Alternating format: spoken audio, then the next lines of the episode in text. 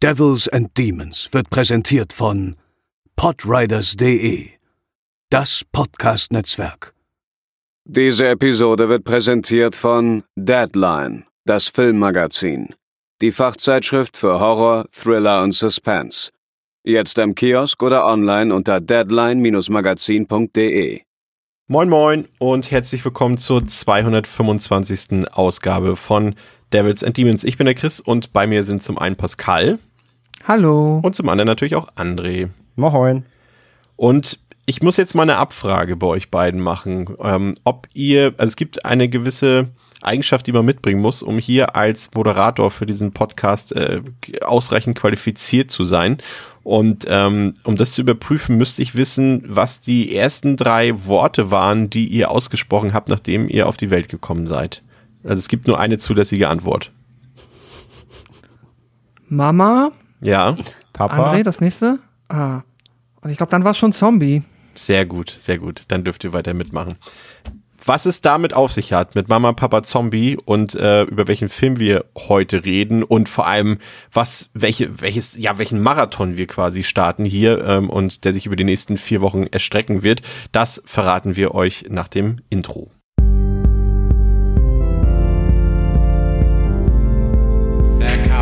Get you, Barbara. They're coming for you. Genau. André, die nächsten vier Wochen äh, beschäftigen wir uns mit Lucio Fulci. Ähm, auf, den, auf, auf die Person Lucio Fulci gehen wir natürlich äh, nachher noch ein bisschen äh, genauer ein, aber ich glaube, das ist ein Thema, auf das du dich jetzt auch schon eine ganze Weile gefreut hast. Ne? Also du bist ja, glaube ich, auch da ein bisschen, doch schon Fan, könnte man sagen, ne? Von Fulci. Also ich dachte zum einen, ich dachte erst jetzt nach der Anmoderation eben, von wegen, was man mitbringen muss, um den Podcast hier zu moderieren. Ich dachte, jetzt kommt erst, man muss äh, es schaffen, auf drei zu klatschen. das, das, das, versteht, das versteht jetzt keiner, aber das ist der, äh, der Podcast-Aufnahme-Gag. Ähm, ja, Lucio Fulci, ähm, was, ja, was heißt Fan? Doch schon. Also, ich meine, er gehört halt zu den Regisseuren, über die man zwangsweise stolpert, wenn man sich mit Horror dann doch mehr beschäftigt, sage ich jetzt mal, als nur Netflix. Das mal so gesprochen, ja. Also seine Filme finden natürlich in der öffentlichen Wahrnehmung im Mainstream jetzt so nicht statt, weil aus Gründen, zu denen wir gleich kommen. Aber wenn man dann doch sich mehr in Horror reingräbt und vor allem dann eben ähm, ja, sich in den Subgenres umschaut, spätestens wenn man eben bei den von Pascal eben schon genannten Zombies ankommt, dann kommt man eben auch um Fulci an sich nicht rum oder eben vor allem dann, wenn man sich natürlich vor allem mit dem italienischen äh, Horrorkino beschäftigt, dann ist man, äh, ist, ist, er, ist er ja so mit die Hausnummer, die da ähm, neben Argento zum Beispiel auch ganz oben steht. Ja, und Pascal, wenn man sich natürlich mit äh, Fulci beschäftigt und auch ein bisschen in die Tiefe geht, dann stößt man natürlich schnell auf eine sehr, sehr, ja, berühmte deutsche Dokumentation, die 1984 ausgestrahlt wurde. Und äh, an dieser Stelle können wir natürlich nochmal die dringende Empfehlung zu dieser Dokumentation aussprechen an dieser Stelle. Und das war natürlich auch der Gag, den wir zu Beginn unserer Einleitung gebracht haben. Mama, Papa, Zombie, Pascal. Das ist äh, quasi ein legendärer Internet-Hit. Ich weiß nicht, ob es damals schon ein Hit war, aber seitdem es das Internet gibt und seitdem das irgendjemand mal hochgeladen hat, diese Doku von damals, äh, ich glaube, ZDF, Ja, ja, ZDF äh, ist das, äh, erfreut sich das große Beliebtheit, sag ich mal. es ist echt, ähm, es ist eine ganz besondere Zeitkapsel, definitiv. In ein, äh, in ein Deutschland im öffentlich-rechtlichen Fernsehen, das ja eigentlich noch nicht einmal 40 Jahre vergangen ist und nur unwesentlich älter ist als äh, wir hier, die hier anwesend sind und sich trotzdem so krass anders anfühlt. Damit will ich jetzt mal nicht sagen, dass es jetzt nicht irgendwie heutzutage noch arg spießbürgerliche Stimmen gibt oder auch so, dass da jetzt manche Meinungen, die in dieser Dokumentation vertreten werden oder Ansichten heute sich so gar nicht mehr finden lassen würden. Aber es ist trotzdem spannend, wie, was für ein anderer Blick damals auf den, ja, aufkeimenden, wie sagt man jetzt, auf das aufkeimende Horror-Heimkino, genau, auf den Videoboom ge gerichtet wurde. Es ist spannend.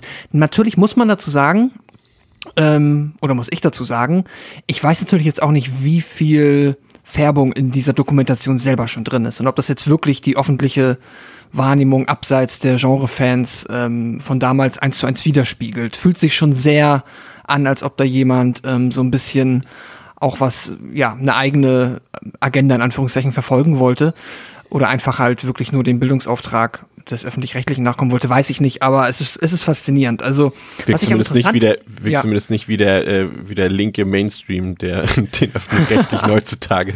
Ja, also genau, das, das wirkt mal wie ein krasser 180 auf der Ebene, ja. definitiv. Ähm, ich fand spannend, also müssen die jetzt, also, oder weiß ich nicht, kannst du gleich entscheiden, wie sehr wir da ins Detail gehen wollen, sehr. aber was ich mindestens sagen wollte, ist nämlich, ich finde es immer wieder interessant, der, die ist ja von 1984 ja. Und wir sind ja, also zumindest du und ich sind ja 87er Jahrgang, das heißt, ich habe auch und du ja auch, wir haben noch zumindest definitiv Videotheken in der Kindheit und vielleicht auch frühen Jugend ähm, mitbekommen. Und dadurch, dass man die halt mitbekommen hat, als es sie schon eh immer gab, war in meiner Wahrnehmung auch das Videothekenzeitalter hätte schon viel früher anfangen müssen und dass 84 im Fernsehen davon gesprochen wird, dass das jetzt ein neues Ding ist und dass sie da so Begriffe wie und diese Menschen nennen sich Videothekar, dass das so explizit nochmal erwähnt wird. Ich denke mir so, hä? In meiner, also in meiner komischen Wahrnehmung gibt's die seit den 70ern, was natürlich Quatsch ist, wenn ich ein bisschen länger drüber naja, nachdenke. Naja, es ist richtig, so. aber nicht in Deutschland. Also ja. in, in, in den USA, äh, diese ganzen, oh, wie hießen die denn noch? Videobuster? Nee, wie heißen die? Wie hießen die, die großen ähm, Ketten? Ja, nicht Target, sondern äh, fuck, fuck, fuck. Ich weiß genau, was du meinst. Hießen die, die Videobuster? Nee, nee, Video, äh, ah, die grün-gelbe meinst du, ne? Nee, die blau-gelbe. Blau-gelbe. Nicht Lidl oder Teddy. Nein, nein, ich weiß blau-gelb. Ähm, André, weißt du das gerade, wie diese oh, große Videokette heißt? Die letzte hat ähm, erst. Ich hätte, hießen die nicht Videobuster? Nein, nein, Doch, nein, kann sein, oder? Nee. Ja, okay, ich erzähle schon mal weiter, während jemand da äh, schon mal ähm, nachforscht. Auf jeden Fall, ähm, genau in Deutschland, äh, das sagen sie ja auch. Wie? Blockbuster. Ah, Blockbuster, Sorry. genau, nicht Video, Blockbuster, genau. Ähm, in, in Deutschland kam das, glaube ich, Anfang der 80er auf. Ähm, und, und, man sieht ja auch, sie präsentieren ja auch die Umsatzzahlen dort, die eben auf dem Videomarkt damals, glaube ich, das war das, glaube ich, das erste Jahr, 83 oder 84, in der die, ähm, die Umsätze auf dem Videomarkt die Umsätze auf dem Kinomarkt, glaube ich, äh, überholt hatten. Und ja, das ist schon interessant und ich gebe dir auch vollkommen recht, die Dokumentation ist definitiv da schon, ist in eine Richtung gepolt, auch wenn es ja ab und zu mal dort auch ein paar Gegenstimmen gibt dort, ne? Also der eine Politiker zum Beispiel und auch der eine, ja. ich weiß gar nicht mehr, dieser der eine Typ da, der auch ein bisschen erzählt, aber ansonsten, ich meine, es beginnt ja schon damit, mit den Scheußlichkeiten, André, die hier frei erhältlich sind in den Videotheken, ne? Und dann diese, diese Eröffnungsszene, wie dort die Leute, ich glaube, das ist die, die, ähm, die Bundesprüfstelle für jugendgefährdende Schriften, die da tätig war und die sich da zusammen äh, Mother's Day angucken, also Muttertag. Und ähm, die natürlich auch mit den Stichworten dort äh, um sich werfen, die wir auch noch Jahrzehnte später äh, als Begründung immer bekommen haben, teilweise für Indizierung, Beschlagnahmt, sowas wie Selbstjustiz und äh, Gewaltverherrlichung und solche Dinge, ne? Genau. Und äh, da ist ja auch dann irgendwann der, der 131er entstanden, ne? Ja. Gewaltverherrlichung und Co. Ähm, ja, ja, absolut. Also das sind natürlich, also es ist erschreckend eigentlich, dass bei, bei so Zensurfragen diese Themen heute noch relevant sind. Ja, also dass wir immer noch bis jetzt ja einfach auch Filme haben, die seit diesen Zeiten immer noch irgendwie indiziert sind, aber dass auch heute immer noch ähm, Kürzungen, Indizierungen stattfinden auf solchen Grundlagen, von die da damals schon da diskutiert wurden. Aber das Spannendste daran ist auch wohl halt, wie diese ja, also wir waren gerade bei Videothekar und sowas. Also das sind schon wieder, das sind ja schon wieder alles Begriffe. Die heutige TikTok-Generation kennt das gar nicht mehr. Und ähm, gleichzeitig aber ist das Interessanteste, wie da auch gleich wieder, das kennen wir auch heute, wie so ein neues Medium, was damals eben dann die VHS war, dass plötzlich eben Filme man auch zu Hause auf dem, auf dem Fernseher im Kinderzimmer angeblich ähm, sehen konnte. Äh, nicht nur mehr auf, im Kino auf der großen Leinwand, wo eben bessere Kontrollen und so möglich waren. Ähm, dass dieses neue Medium, was da jetzt am Start ist, auch gleich verteufelt wird, ne? Also, ja. oh, das kommt, jetzt wird da so, dieses neue Medium eröffnet Wege, da wird dann gleich äh, Mord und Totschlag in die Kinderzimmer gespült, es wird halt sofort dämonisiert, was Ey, wir aber auch wiederum ja auch immer noch kennen. Immer wenn was Neues aufploppt, heißt es erstmal, oh, das ist gefährlich. Ja. Das, das hat mich total, erinnert das jetzt völlig abstrakt, aber so wie die dort reden, äh, so wird grundsätzlich auch immer über alles, was quasi von irgendwo anders herkommt und nach Deutschland kommt, geredet. Ich musste, man hätte eins zu eins, hätte man das Wort, so blöd es jetzt klingt, das klingt jetzt auch echt hart, aber man hätte das Wort Videokassetten, hätten sie auch gegen Flüchtlinge oder sowas austauschen können. Auch, man weiß, das ist unkontrolliert, man weiß gar nicht, wer daherkommt, genauso man weiß nicht, was hier bei uns in den Videotheken, in den Regalen steht und sowas. Das ist immer eins zu eins irgendwie dieselbe Diskussion, die geführt wird über irgendwas, was man nicht kennt in Deutschland. Ja, genau, ich, genau, es passiert was, ja. was ich nicht kenne und sofort muss es schlecht sein, egal ja. was es ist. Und es muss das Böse mitbringen und es wird uns allen schaden. Ja, und dann, dann haben wir aber die Kinder im Jugendclub dort, äh, den natürlich der, der, der äh, Regisseur oder der, der, der Moderator dieser Dokumentation dort auch die Videokassette zum Muttertag zeigt. Und das ist natürlich auch eines der, jetzt aus unter, unterhaltsamer Sicht natürlich gesprochen, äh, besten Szenen ähm, der, der Dokumentation ist, ne, als dort äh, der eine, vor allem der Freche mit seinem tollen Haarschnitt dort, mit seinem, äh, mit seinen ha Haaren, die dort im Gesicht hängen, wie er meinte, so, ja, ein Film, der kein Blut hat, wo keine Köpfe rollen, ja, sowas gucke ich nicht mehr, ne? Und ich glaube, es ist zwölf oder elf oder so, und wie er dann auch so meinte, so, ja, dann setzen wir uns da mit 20, 30, 30 Leuten zusammen und gucken das Heidewitzka, ne? So, also der ist, der ist schon echt äh, nicht schlecht, aber man sieht da auch, ne, die, die Jugendlichen ähm, sind da, ich meine, darüber kann man natürlich sicherlich diskutieren, ne, Pascal, also ob jetzt äh, die Kinder, die sie dort interviewt haben, gut, da waren natürlich auch ein paar Jugendliche bei, ob die das jetzt gucken müssen, ist ja natürlich noch wieder eine ganz andere Frage. Das würde ich jetzt auch nicht unterschreiben. Ich würde jetzt auch nicht sagen, dass jetzt irgendwie jeder zwölfjährige Muttertag Tag gucken äh, können sollte in Deutschland. Ne? Also diese Frage stellt sich jetzt, glaube ich, nicht an der Stelle. Nö, also das würde ich jetzt auch, also so will ich das auch nicht zitiert wissen, dass ich nicht auch für einen, ähm, für einen äh, sinnvollen und auch pragmatisch, auch vor allem auch anwendbaren Jugendschutz bin. Das ist ja äh, absolut äh, korrekt und richtig, aber über welche Maßen hinaus das dann direkt zu einer Indizierung führen muss, die ja jetzt nicht nur was mit Jugendschutz zu tun hat, zumindest nicht ausschließlich und ja, das ist dann halt wieder fragwürdig. Aber mein Gott, also es geht mir dann halt, glaube ich, auch weniger um die, den Jugendschutz im Sinne von, dass etwas nicht beworben werden darf, was für Kinder nicht zugänglich gemacht wird. Aber egal, das sind dann auch Detailfragen, aber ähm, ja, aber es ist ja, ist ja richtig. Ich, äh, so ein bisschen gehst du ja auch in, in die richtige Richtung in dem Punkt, dass äh, sie verkaufen es in der Dokumentation ja auch so, als würde das jetzt auch rein wirklich um den Jugendschutz gehen. Aber wenn es so, an, also wenn es so weitergeführt worden wäre, wie sie sich das vielleicht hm. damals gedacht haben, wäre das ja auch okay gewesen, dass einfach ein Film, der eben jugendgefährdend ist, Jugendlichen und Kindern nicht zugänglich gemacht wird. Aber es ist ja bis ja. heute so, dass ich als erwachsener Mensch einen Film nicht, teilweise nicht ungekürzt gucken kann in Deutschland. Und das ist ja der ganz äh, genau. entscheidende Punkt dabei, ne? Genau, das ist halt der Punkt, ab dem dann halt auch offensichtlich der Diskurs ein bisschen hitziger wird, weil jetzt halt natürlich halt Menschen, die eigentlich, so würde man meinen, jedes Recht hätten, so einen Film ungekürzt zu sehen, denen das schwer gemacht wird. Sag ich mal, jetzt zu Zeiten des Internets ist natürlich alles vielleicht wieder ein bisschen einfacher und auch gerade wenn man weiß, äh, aus welchen Quellen man andersweitig an diese Filme rankommt. Aber es ist immer noch aufwendiger, als wenn man einfach irgendwie in den Saturn geht und sich dann zumindest die Möglichkeit hat, den Film in ungekürzter Fassung käuflich zu erwerben. So.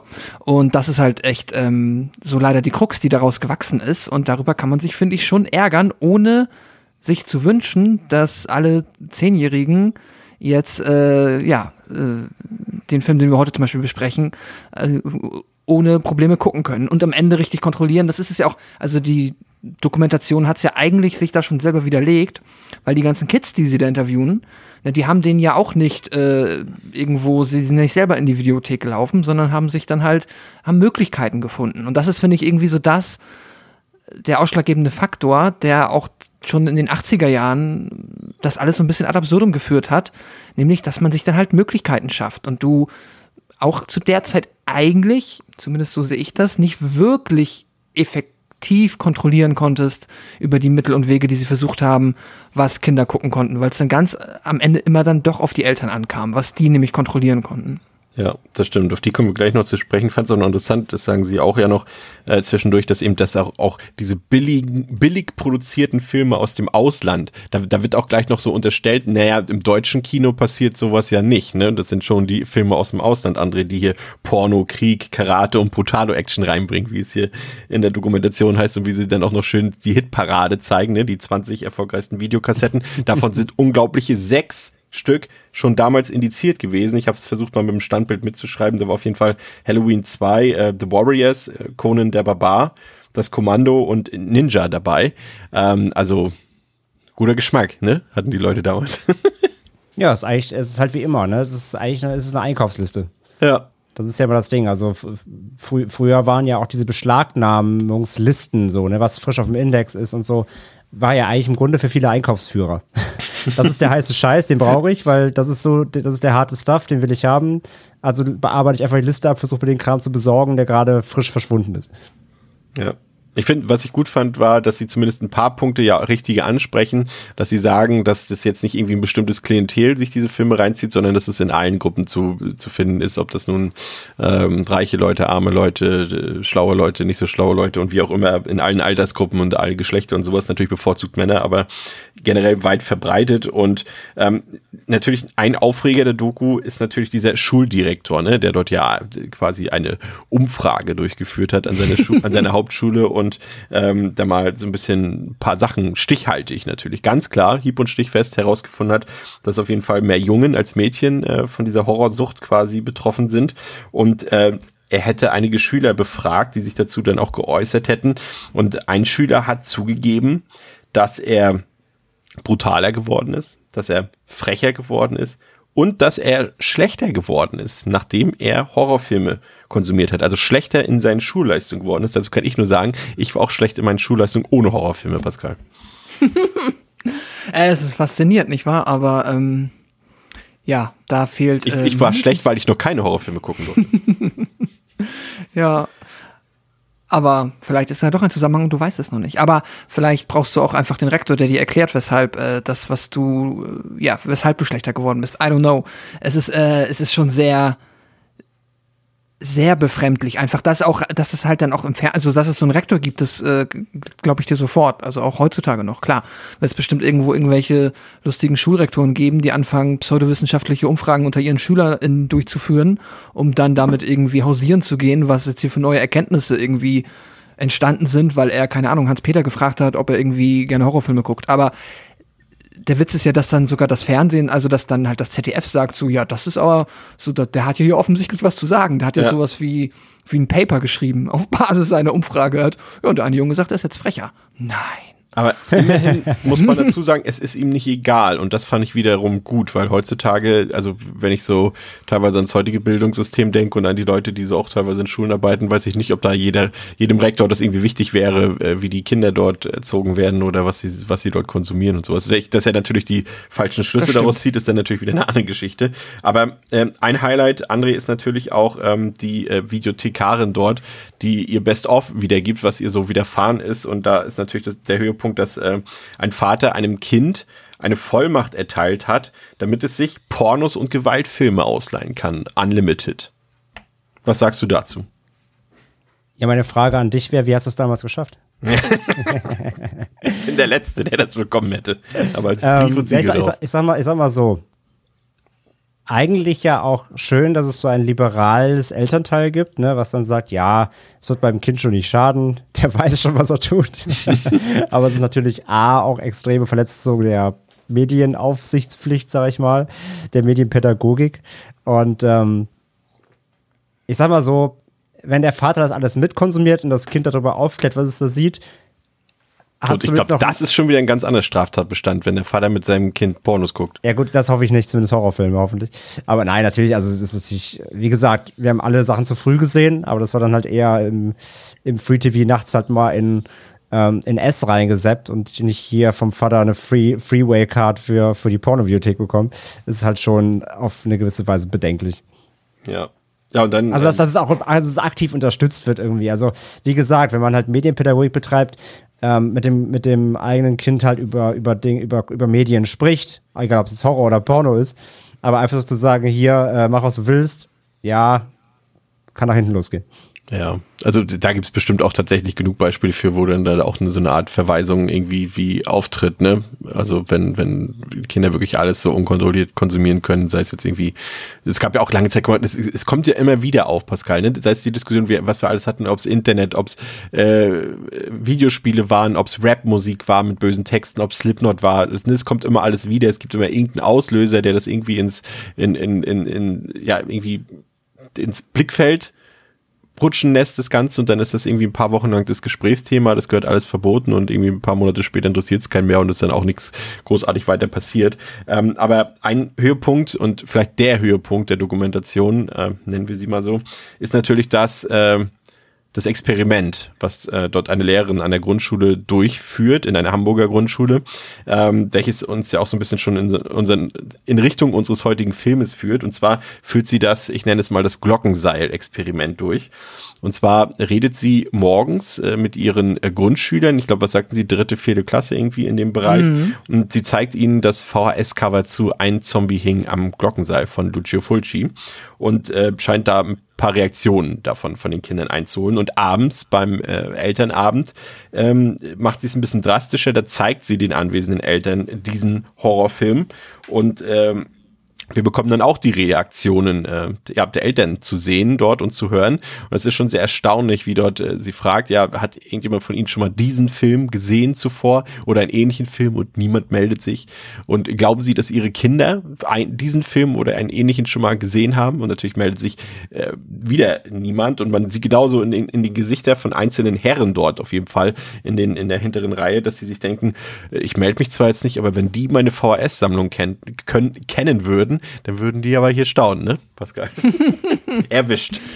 Ja, äh, es ist super. Ich meine, auch hier wieder, da ist das wirklich, also der Stil, in dem diese Dokumentation produziert wurde, ist schon beachtlich, weil man da offensichtlich wirklich auf die Naivität der ZuschauerInnen setzt, denn äh, der versucht nicht mal, es ist ja eine beliebte Technik bei solchen Dokumentationen, so ein bisschen das, ähm, dir nicht zu verschleiern, aber dass du nicht immer daran erinnert wirst, dass das eine Dokumentation ist und dass all die Menschen da von der Kamera gefilmt werden. Ja. Und das ist halt alles so stocksteif, dass du genau weißt, dass jeder, der da jetzt irgendwie zu Wort kommt, sich halt gerade krass interviewt fühlt und weiß, dass er unter Umständen im Fernsehen landet. Und er natürlich niemand von denen jetzt eine andere Meinung, konträr der, ähm, der Gruppendynamik irgendwie äußern würde. Also im, im besten Fall schweigt dann jemand oder sagt so, oh, ich habe dazu keine Meinung, aber das wird dann halt auch nicht, äh, kommt dann halt auch nicht mit rein in den Edit. Äh, das ist schon mal irgendwie interessant und ich, äh, was ich auch noch wieder toll finde, ist wieder dieser, dieser Zeitkapsel-Effekt bezüglich wie ähm, schockiert dann doch äh, die Eltern und die Erwachsenen sind und auch die Dokumentation an sich über die Tatsache alleine, dass die Kinder wissen, was ein Zombie ist und wie ein Zombie funktioniert. Und wenn man sich das dann wieder jetzt mal, sag ich mal, im Zeitraffer anguckt, dann wäre das heute etwas, unabhängig davon, dass wir jetzt ja auch nicht unbedingt gut finden würden, wenn Grundschüler äh, Glockensaal gucken, aber niemand wäre, glaube ich, krass schockiert, wenn mir ähm, irgendwie ein Siebenjähriger oder eine Siebenjährige erklären kann, was ein Zombie ist, weil das auch mittlerweile schon wieder so verspielt ist, das ja. Thema. Ich habe gerade mal einfach nur, was mich interessiert hat, muss ich kurz gucken.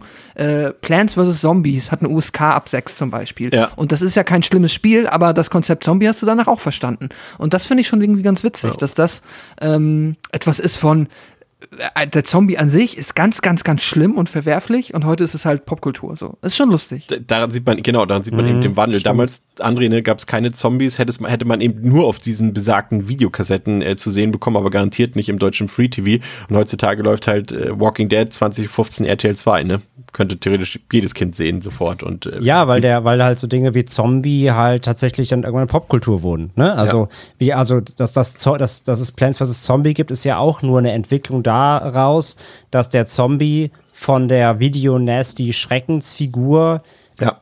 zur Popkultur und zum Kult wurde und es halt Zombies jetzt heute nicht nur als gehirnfressende Monster gibt, sondern eben auch als niedliche ähm, 3D-Quietschfiguren, die halt mehr an Cartoon erinnern als alles andere.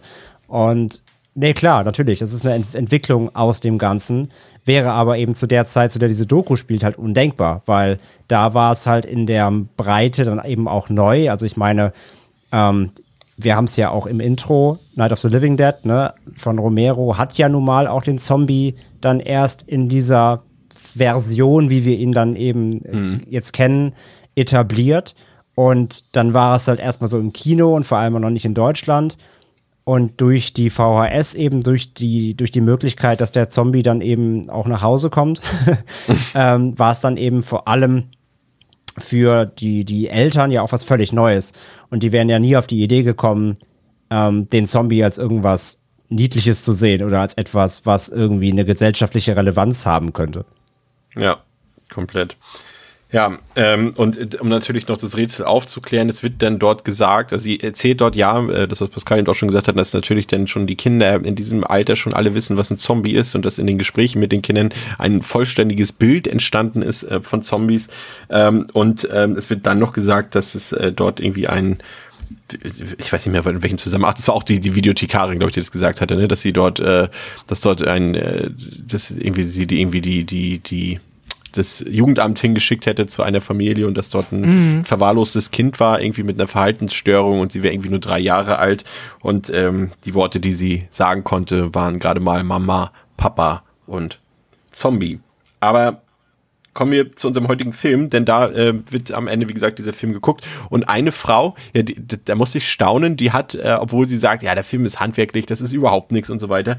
Aber sie bringt lustigerweise schon so ein bisschen mein Fazit zum Film äh, so ein bisschen vorweg und vielleicht sogar das von uns von uns allen dreien, äh, indem sie feststellt, dass der Film ist doch äh, ziemlich viel auf äh, Gewalt einfach nur äh, ja, abgesehen hat und es keine Spannung gibt und keine zusammenhängende Story werden wir später noch darüber diskutieren, ob das tatsächlich der Fall ist. Aber äh, ich sag mal so, sie scheint die einzige Expertin in dieser ganzen Runde zu sein. Da bin ich mir auf jeden Fall sicher. Und sie hat den Film garantiert auch vorher schon mal gesehen. Ähm, ja, wir haben gesagt, wir kümmern uns in den nächsten vier Wochen um Lucio Fulci. Ähm, da ist mir tatsächlich auch ein bisschen ein Fehler passiert. Ich weiß nicht, ob es euch beiden aufgefallen ist. Ich glaube, ich habe die Reihenfolge der Filme äh, vor allem für die nächste und übernächste Woche vertauscht. Denn in der nächsten Woche müssten wir eigentlich The Beyond besprechen und nicht House by the Cemetery weil der ein paar Monate früher rauskam, The Beyond. Deswegen also für die Leute, die unseren äh, Plan regelmäßig verfolgen, stellt euch darauf ein. Heute gibt's ein Zombie-Hänger am Glockenseil, City of the Living Dead und nächste Woche gibt's dann The Beyond. So viel sei schon mal verraten. Wir, wir müssen, wir müssen ja in der G The Gates of Hell äh, Timeline bleiben. Genau, so sieht's aus. Und ähm, ja, Lu Lu Lucio Fulci, ähm, ich muss, das ist für mich heute eine, eine Anstrengung. Ich habe ihn immer Lucio Fulci genannt, ähm, weil das wäre zumindest die glaube ich, äh, portugiesisch-brasilianische Aussprache, aber in, zumindest in den Dokumentationen auf der Arrow Blu-ray haben sie ihn dann auch wirklich alle Lucio genannt, deswegen versuche ich es auch mal so beizubehalten. Ähm, der ist ja jetzt kein, vielleicht nicht der, eigentlich nicht, vielleicht nicht der ultimative Meister des italienischen Kinos. Er ist jetzt kein Mario Bava oder kein Dario Argento. Er hatte jetzt auch nie, André hat vorhin auch schon gesagt, nie den größten Stellenwert im italienischen Kino, den er jetzt vielleicht heute bei uns Genre-Fans hat und hatte.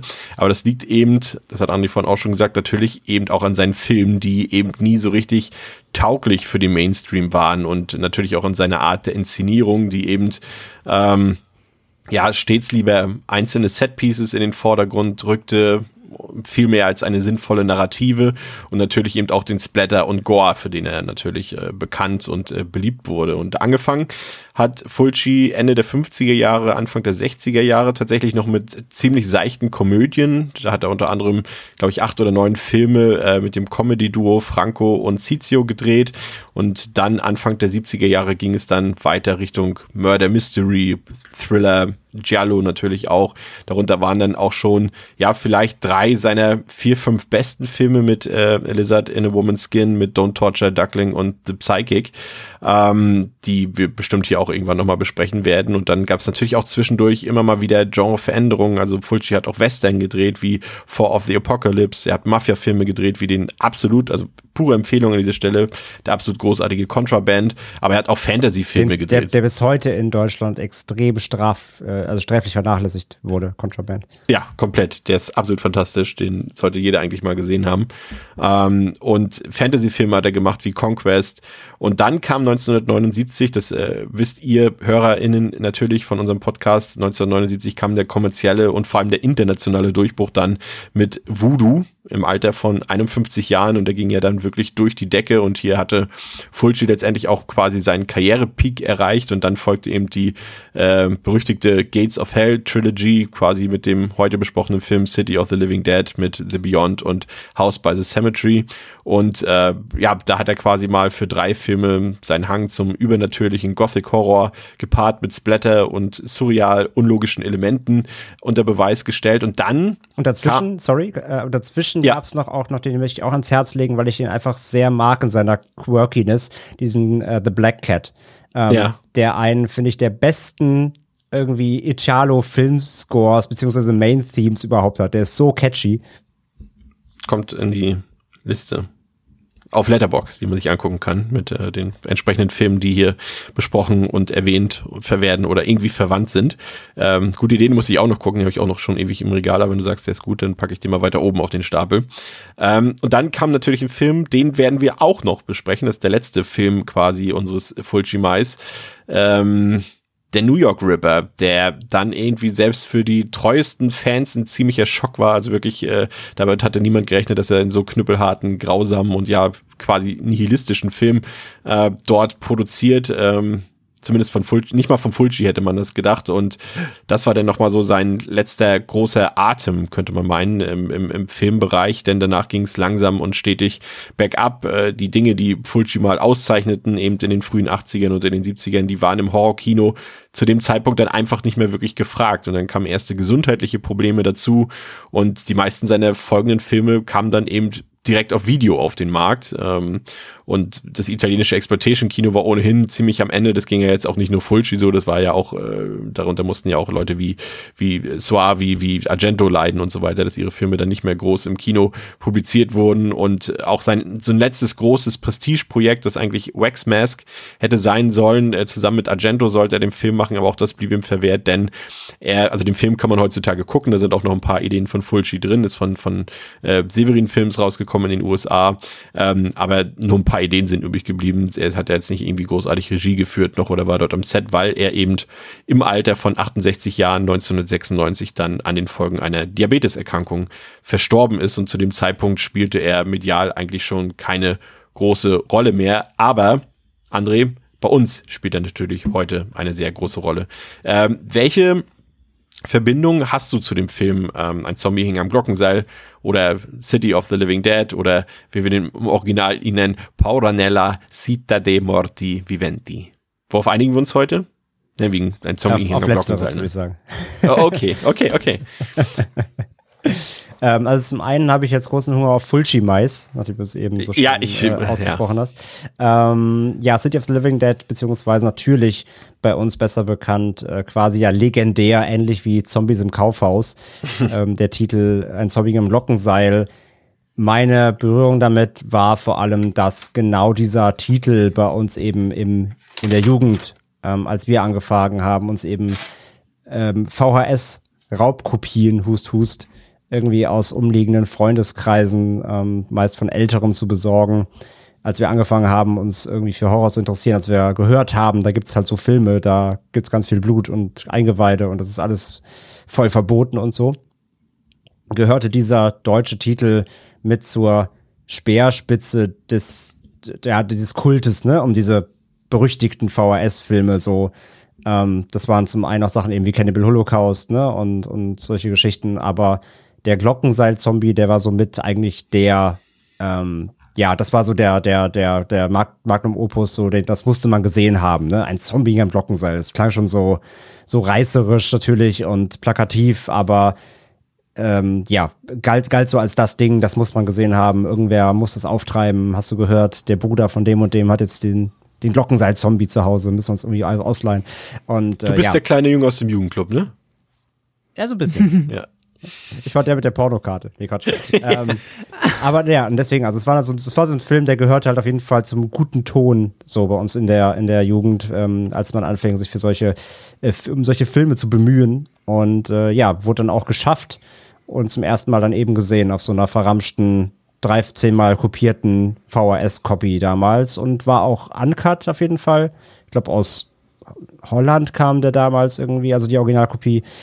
Und äh, ja, was waren da so 15, 16, schätze ich mal. 15 rum, glaube ich, okay, gewesen sein. Ähm, als wir den gesehen haben. Und äh, ja, hat damals auf jeden Fall Eindruck hinterlassen. Sehr gut. Ja, der Film hat auf Letterboxd eine Durchschnittswertung von 3,5 von 5 auf der IMDb 6,2 von 10. Der Film wurde 1986 im Juli 1986 nach vorheriger Indizierung vom Amtsgericht München bundesweit beschlagnahmt was auch äh, für die meisten der gekürzten äh, Folgeauflagen gilt und er ist eben auch heute noch beschlagnahmt. Der Film läuft 93 Minuten und worum es in dem Auftakt zur Gates of Hell Trilogy geht, das verrät Pascal jetzt. Wo hast du das her, die Inhaltsangabe und wie lautet sie? Die Inhaltsangabe stammt heute von der, ich nehme mal angekürzten DVD-Blu-ray-Kombo von NSM Records und lautet wie folgt. Das Grauen kennt keine Grenzen. In dem kleinen und beschaulichen Ort Dunwich erhängt sich der Pfarrer am Seil seiner Kirchenglocke. Dieses grauenvolle Ereignis legt einen furchtbaren Fluch über die kleine Stadt. Aus den Gräbern erheben sich die Toten und greifen die Einwohner an. Im fernen New York sieht eine Hellseherin das Ereignis voraus und stirbt beinahe an den Folgen der grauenvollen Vision.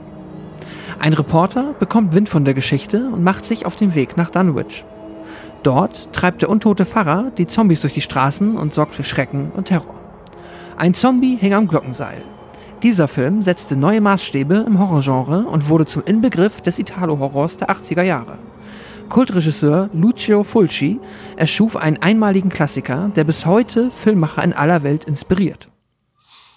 Ja, äh, du hast es gesagt, der Film beginnt in Dunwich. Ähm, auf dem Friedhof dieser Kleinstadt äh, begeht ein Pfarrer Selbstmord, indem er sich erhängt und äh, zeitgleich findet so eine Art ja, Seance in einer Wohnung in New York statt und da ist die Mary, die ist äh, Teilnehmerin dieser Sitzung und die kann die Tat des Pfarrers beobachten während dieser Seance. Und sie sieht auch, dass sich plötzlich die Toten aus ihren Gräbern in Dunwich erheben. Und anschließend stirbt sie scheinbar selbst. Ähm, und, und die Polizei kommt irgendwie an den Tatort, in Anführungszeichen, aber die kann natürlich diesen übernatürlichen Hokuspokus so überhaupt nicht glauben. Und äh, das Medium, welches diese Seance geleitet hat, Theresa, die warnt jedoch die leitenden Ermittler vor dem anstehenden Bösen. Und dann gibt's da den Journalisten Peter Bell, der will dieser Geschichte natürlich unbedingt nachgehen. Und äh, währenddessen müssen die Leute in Dunwich feststellen, dass sich ziemlich merkwürdige Dinge in dem verschlafenen Nest abspielen. Und André, äh, vielleicht gleich eines der wichtigen Sachen zuerst. Du bist ja quasi unser Experte für Cosmic Horror und äh, für alles, was mit Lovecraft zu tun hat. Ähm, Dunwich ist natürlich jetzt ein, ein Begriff, äh, den alle Lovecraft-Fans äh, aus dem FF kennen. Ähm, wie sehr würdest du beschreiben, geht der Film denn eigentlich in, in, in, in Cosmic Horror über? Wird das nur angedeutet? Wie tief würdest du sagen jetzt als, als Fachmann, äh, behandelt er das? Oder kann man das als Cosmic Horror bezeichnen? Oder ist es hier einfach nur so, er hat sich gedacht, ja, okay, Lovecraft, Dunwich ist ein cooler Name, nehmen wir Kleinstadt, hat Ähnlichkeiten mit seinen Werken vielleicht, aber das war's auch schon. Was würdest du sagen? Ja, also klar, der Name triggert sofort bei Lovecraft-Kennern. Ähm, das Grauen von Dunwich ist halt eine, eine Kurzgeschichte von ihm. Ähm, einer seiner ja, Orte, die in seinen, in seinen Arkham-Kosmos halt reingehören. Und ja, also die Gates of Hell-Trilogie hat schon Anleihen von Cosmic Horror, weil, das werden wir auch noch dann ähm, später dann herausarbeiten, sind ja die, vor allem hier, also die Zombies per se, wieder mal andere Zombies als jetzt zum Beispiel Romero-Zombies, ne? Und das Ganze finde ich immer bei ihm hier ähm, hat doch so einen höher gestellten Wert. Es ist fast eher, es ist eher so außerweltlich fast schon, fast schon dämonisch teilweise, ähm, als jetzt der reine, nur fleischfressende Zombie. Mhm. Ähm, von daher finde ich schon, dass es in diese Richtung leicht geht, ähm, natürlich anders als bei, als, als bei Lovecraft, aber er, er hat Anleihen von sowas Überweltlichem. Ähm, es geht eher so fast so wie so eine Art Jenseits, aber also irgendwas, was nicht, was nicht auf unserer Welt ist. So ein bisschen in die Richtung geht das ja schon. Das wird bei, das wird bei The Beyond noch viel stärker als bei ähm, hier bei Glocken, beim Glockenseil. Aber diese, diese Anleihen hat's auf jeden Fall. Also es ist nicht der Classic, äh, so Cosmic Horror, aber es hat davon Anleihen und dass er sich hier eben natürlich den Namen so ein bisschen Dunwich entleiht ähm, aus dem Kosmos, ist natürlich wahrscheinlich auch so eine kleine ähm, Verbeugung, muss man sagen.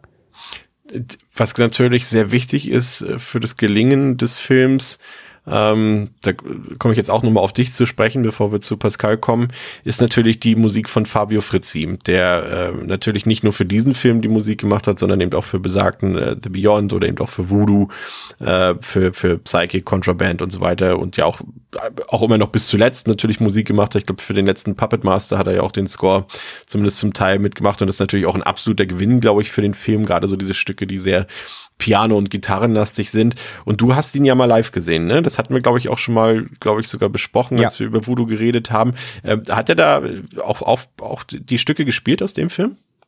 Ja, ja, war alles dabei. Ähm, die liefen dann auch zumindest ausschnittsweise auf einer Leinwand im Hintergrund. Ich glaube, da waren auch ein paar Szenen dabei, die in Deutschland wahrscheinlich eigentlich nicht zeigen solltest, aber lief halt einfach. Ähm, ja, ja, war alles dabei. Der hat so seine ganzen Klassiker, hat der alle komplett durchgehämmert. Und wir hatten ja auch gestern noch im, bei uns in, in der WhatsApp-Gruppe kleine Diskussion oder, ne, ich, ich habe ja, ähm, habe ja gesagt, ich verwechsel immer die, die, die Scores von Voodoo und äh, Glockenseil wo Pascal dann auch direkt die beiden Links zur, zum Vergleich von YouTube gepostet hat. Und ja, es ist tatsächlich, ich möchte nicht sagen recycelt, aber gerade das Main-Theme von Voodoo und hier vom äh, Glockenseil ähm, sind halt super ähnlich. Die, die Grundbaseline und die Grundmelodie sind fast identisch und es gibt dann nur leichte Variationen so in der Melodie, aber ähm, allein der, dieser bassige ähm, Synthesizer, äh, Drum-Aufbau ist genau der gleiche. Ähm, deswegen, die sind sehr artverwandt, die beiden Scores. Aber Pascal, äh, du würdest, glaube ich, trotzdem recht geben, wenn wir sagen, dass der, der Score essentiell ist auch für den Film, oder? Ja, voll. Also der ist äh, auch, ne, wenn äh, dann Voodoo sehr ähnlich, ist das jetzt ja erstmal per se nichts Schlechtes. Und, genau, genau. Ähm, Weil der von Voodoo ist ja auch super. Ja, eben, genau. Kann man nichts falsch also machen. Ja, Genau, es ist, es ist ja grandios und äh, wenn das Theme reinknallt. Lustigerweise, ich habe ja letztes Mal darüber gesprochen, dass ich hier und da mir auch immer gerne mal Reviews von Menschen auch aus den Staaten angucke. Da äh, habe ich jetzt öfter gehört, dass äh, die mit dem Main-Theme nicht so klargekommen sind. Die haben das irgendwie so als zu langsam, vielleicht auch europäisch oder ja. kitschig irgendwie verstanden, keine Ahnung. Ähm, aber für mich, äh, ja, trägt da Fritzi auch hier maximal zur Atmosphäre des Films bei und ist äh, ja ich würde sagen, doch eine der größten Säulen, die irgendwie ja den Film halten. Ja, finde ich auch. Und ähm, ja, es gibt da natürlich noch ein paar andere Zutaten. Da würde mich mal eure Meinung auf jeden Fall interessieren. Das ist natürlich auch der Cast, den wir jetzt schon so grundlegend, sag ich mal, die, ein paar der wichtigen Figuren lernen wir ja äh, früh kennen im Film. Da ist eben äh, Peter Bell, der wird von Christopher George gespielt. Den ähm, kennen zumindest wir ja schon, Pascal hier auch aus dem Podcast. Der hat ja auch eine der Hauptrollen damals in dem äh, spanischen Slasher Pieces äh, gespielt. Hat natürlich auch einen anderen Horrorfilm oder Genrefilm mitgespielt wie Grizzly und Exterminator. Ähm, da wurde ja auch immer ein bisschen nachgesagt, dass Fulci immer so bei vielen Filmen Probleme hatte mit seinen männlichen Hauptdarstellern und das war wohl auch hier so der Fall. Es ging sogar teilweise so weit, dass, äh, dass äh, George äh, Fulci auch ein paar ziemlich derbe Pranks gespielt hat und die waren wirklich sehr schlecht auf sich äh, zu sprechen gegen, gegenseitig. Und ich habe so ein bisschen immer die ganze Zeit das Gefühl gehabt, André, dass äh, George so ein bisschen am Film vorbeispielt. Ne? Also er ist auf jeden Fall ein Pluspunkt, weil er ist ja ein, eigentlich ein charismatischer Typ, aber ich habe das Gefühl, der macht eigentlich ein bisschen, was er will in dem Film. Ne? Also selbst in so Szenen, die wirklich sehr grausam sein sollen oder schreckend sein sollen. Und es geht ja hier letztendlich auch, äh, wie wir gleich erfahren, so ein bisschen um, um die Apokalypse, die, die droht. Und er lächelt es eigentlich die ganze Zeit immer weg, ne? Aber dadurch macht er sich gleichzeitig auch irgendwie charismatisch. Ja, also man hat ein bisschen das Gefühl, er ist die ganze Zeit irgendwie so ein bisschen auf irgendeiner, auf irgendeiner Droge und ja. kriegt eigentlich ja. gar nicht so richtig mit, was da genau passiert aber tänzelt halt sich ein bisschen durch den Film und ähm, kommt ja halt überraschend lange auch gut hin, also gut damit weg, während drumherum alle sterben. Also ja. ähm, er, er, er dodgt das alles so ein bisschen, also er, es geht, es geht ja so ein bisschen äh, zunehmend eigentlich ums Ende der Welt. Also es droht zumindest was Größeres. Es ist jetzt keine lokale Katastrophe, sondern ähm, da steht was auf dem Spiel. Und das, das, das den Eindruck macht er zumindest nicht. Nee. Nee, finde ich auch. Also ist da irgendwie. Aber ich, ich habe auch das Gefühl, also wenn man so ein bisschen äh, das nachliest, wie gesagt, das Verhältnis zwischen Fulci und George, dann könnte man schon fast meinen, dass er das.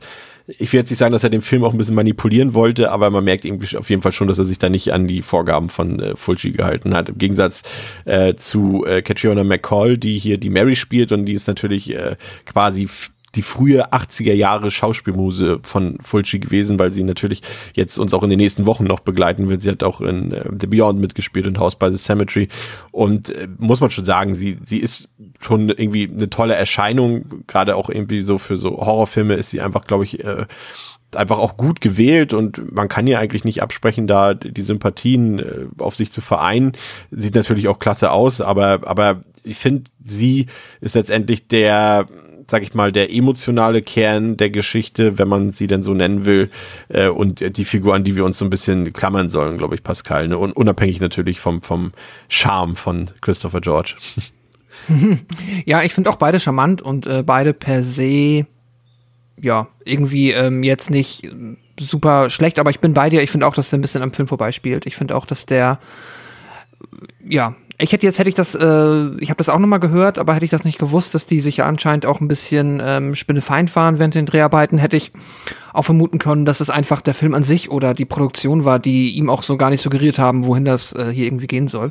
Aber davon ab, ja, Catriona McCall oder McCall, ähm, super. Und äh, auch wichtig für den Film, finde ich, weil dadurch kommen wir mit Sicherheit noch zu, was der Film hier und da dann an einigen Stellen nicht zu bieten hat, ähm, wird dann immerhin ausgeglichen durch ähm, Figuren, denen man dann zum Teil, sag ich jetzt mal, gerne zuguckt und die halt das Charisma ausstrahlen, das es dann auch äh, braucht. Also wenn die auch noch blass und komplett ähm, dröge wären, dann wird es dem Film meiner Meinung nach auch gerade am Anfang, aber auch später noch äh, einiges sch schwieriger fallen, einen in den Band zu ziehen oder ja, einen an der Stange zu halten vielmehr. Ich muss gestehen, ich fand ja den die Szenen in Dunwich immer ein bisschen interessanter als die Szenen in New York irgendwie. Da, der bleibt mir fast ein bisschen zu lange mit Mary und, und, und äh, Peter in New York, weil irgendwie diese Atmosphäre in Dunwich, muss man auch da mal loben, dass äh, der, der ja, der Set-Dekorateur das auch gut hingekriegt hat, weil das haben sie halt auch in, in Savannah in, in Georgia gedreht und dort, das ist ein ziemlich heißer Ort, äh, glaube ich, zumindest äh, als im Sommer, als sie das gedreht haben.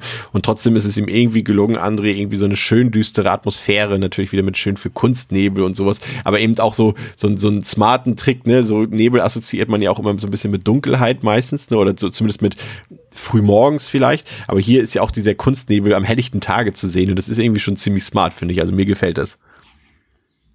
Ja, also die Atmosphäre zieht sich halt komplett durch. Also ist denen auch, da, da wird auch auf den Realismus geschissen. Also den, den Nebel gibt's einfach immer und passt ja auch aber tatsächlich zu dieser, ich sag ja, auch so ein bisschen überirdischen Thematik. Also ja. ich finde sowieso generell halt, das, das ganze Dunwich wirkt ja auch, als ob es nicht auf der Erde ist. Es hat so ein bisschen Silent Hill Vibes oder halt eben natürlich da eher passend, ähm, das also auch was er mit Ausleuchtung und Nebel macht, das hat ja auch so alte Bava-Züge, ne? Also er ja. versucht ja schon auch so eine gewisse Gothic-Horror-Atmosphäre zu machen, obwohl der Film an sich jetzt kein Gothic-Horror ist. Also es ist natürlich eher klar, also Zombie, aber ich sage ja auch so ein bisschen außerweltlich.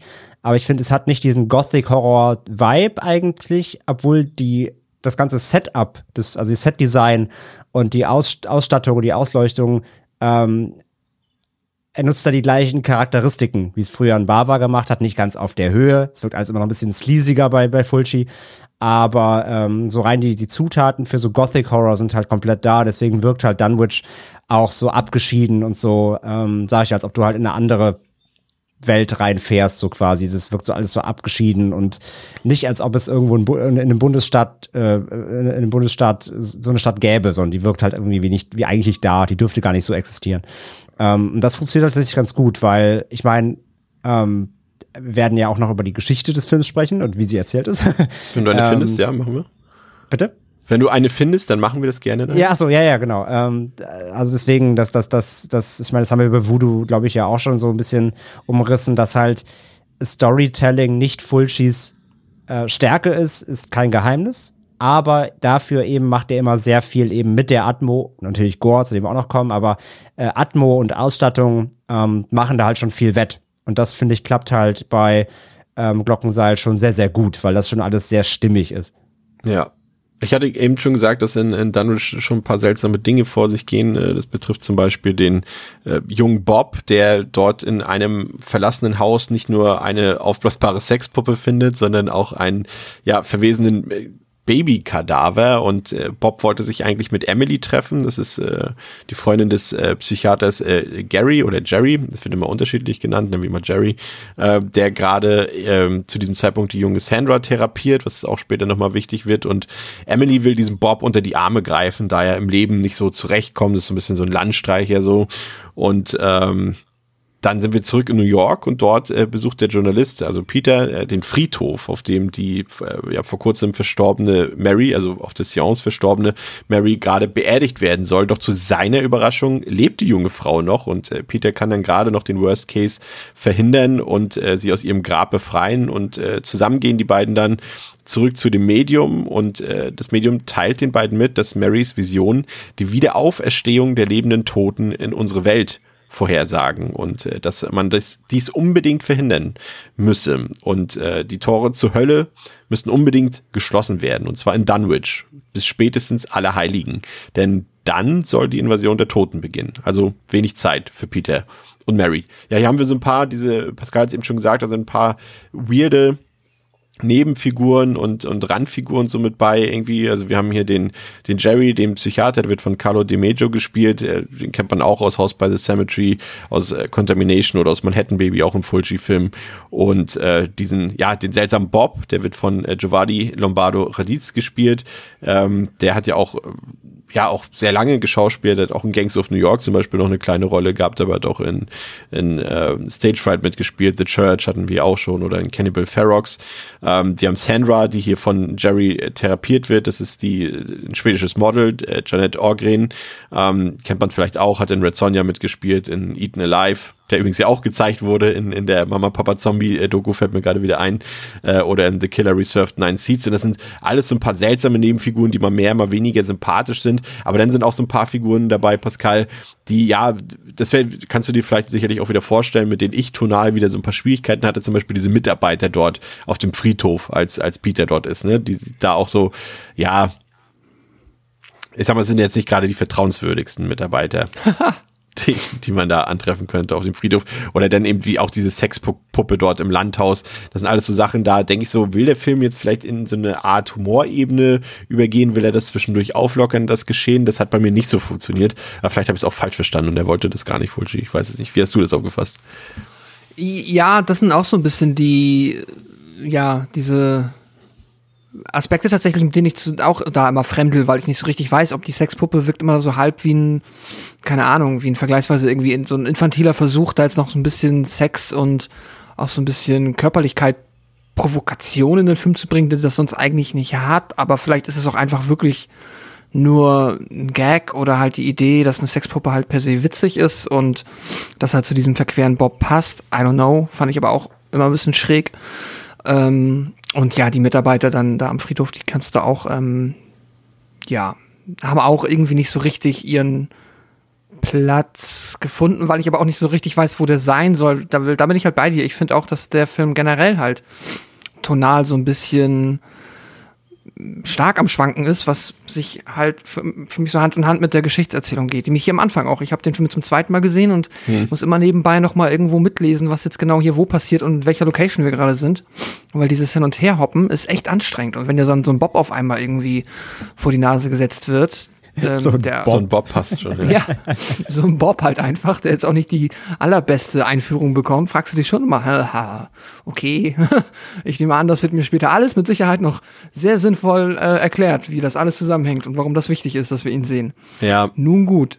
Aber cool ist, ähm, also nur erwähnt, gehst du bestimmt auch noch drauf ein, aber die komplette Nummer, wie dann halt die Mary aus dem Grab befreit wird, das sind dann wieder für mich so die Höhepunkte, wo ich denke, geil, das ist äh, das ist krass inszeniert. Ja, finde ich auch. Ähm, das ist, aber das ist genau diese, diese, ja, diese dieser Mittelweg irgendwie, den Fulci findet, irgendwie, mag man jetzt gut oder schlecht finden, äh, kommen wir ja noch drauf zu sprechen später auch in unserer Einschätzung. Aber äh, André, das ist dieses Mittelding. Ne? Es ist eine großart ein großartiges Setpiece, es sieht fantastisch aus, es ist super spannend, ne? diese quasi Marys Wiederauferstehung aus dem Grab, äh, wie sie von Peter befreit wird und wie sie erst quasi aufwacht sozusagen dort und Peter jetzt sich ja eigentlich schon entfernt ne? vom Friedhof weg und äh, sie schreit und man fiebert da ja auch so, sogar ein bisschen mit, weil man ja auch, ich meine, ist ein Fulci-Film, ne? Da, das kann auch sein, dass sie jetzt einfach erstickt und stirbt in dem Grab. Ne? Ist nicht unbedingt, gut, sie ist jetzt auf dem Cover drauf, aber das wäre ein bisschen blöd gewesen sein, aber es hätte das durchaus.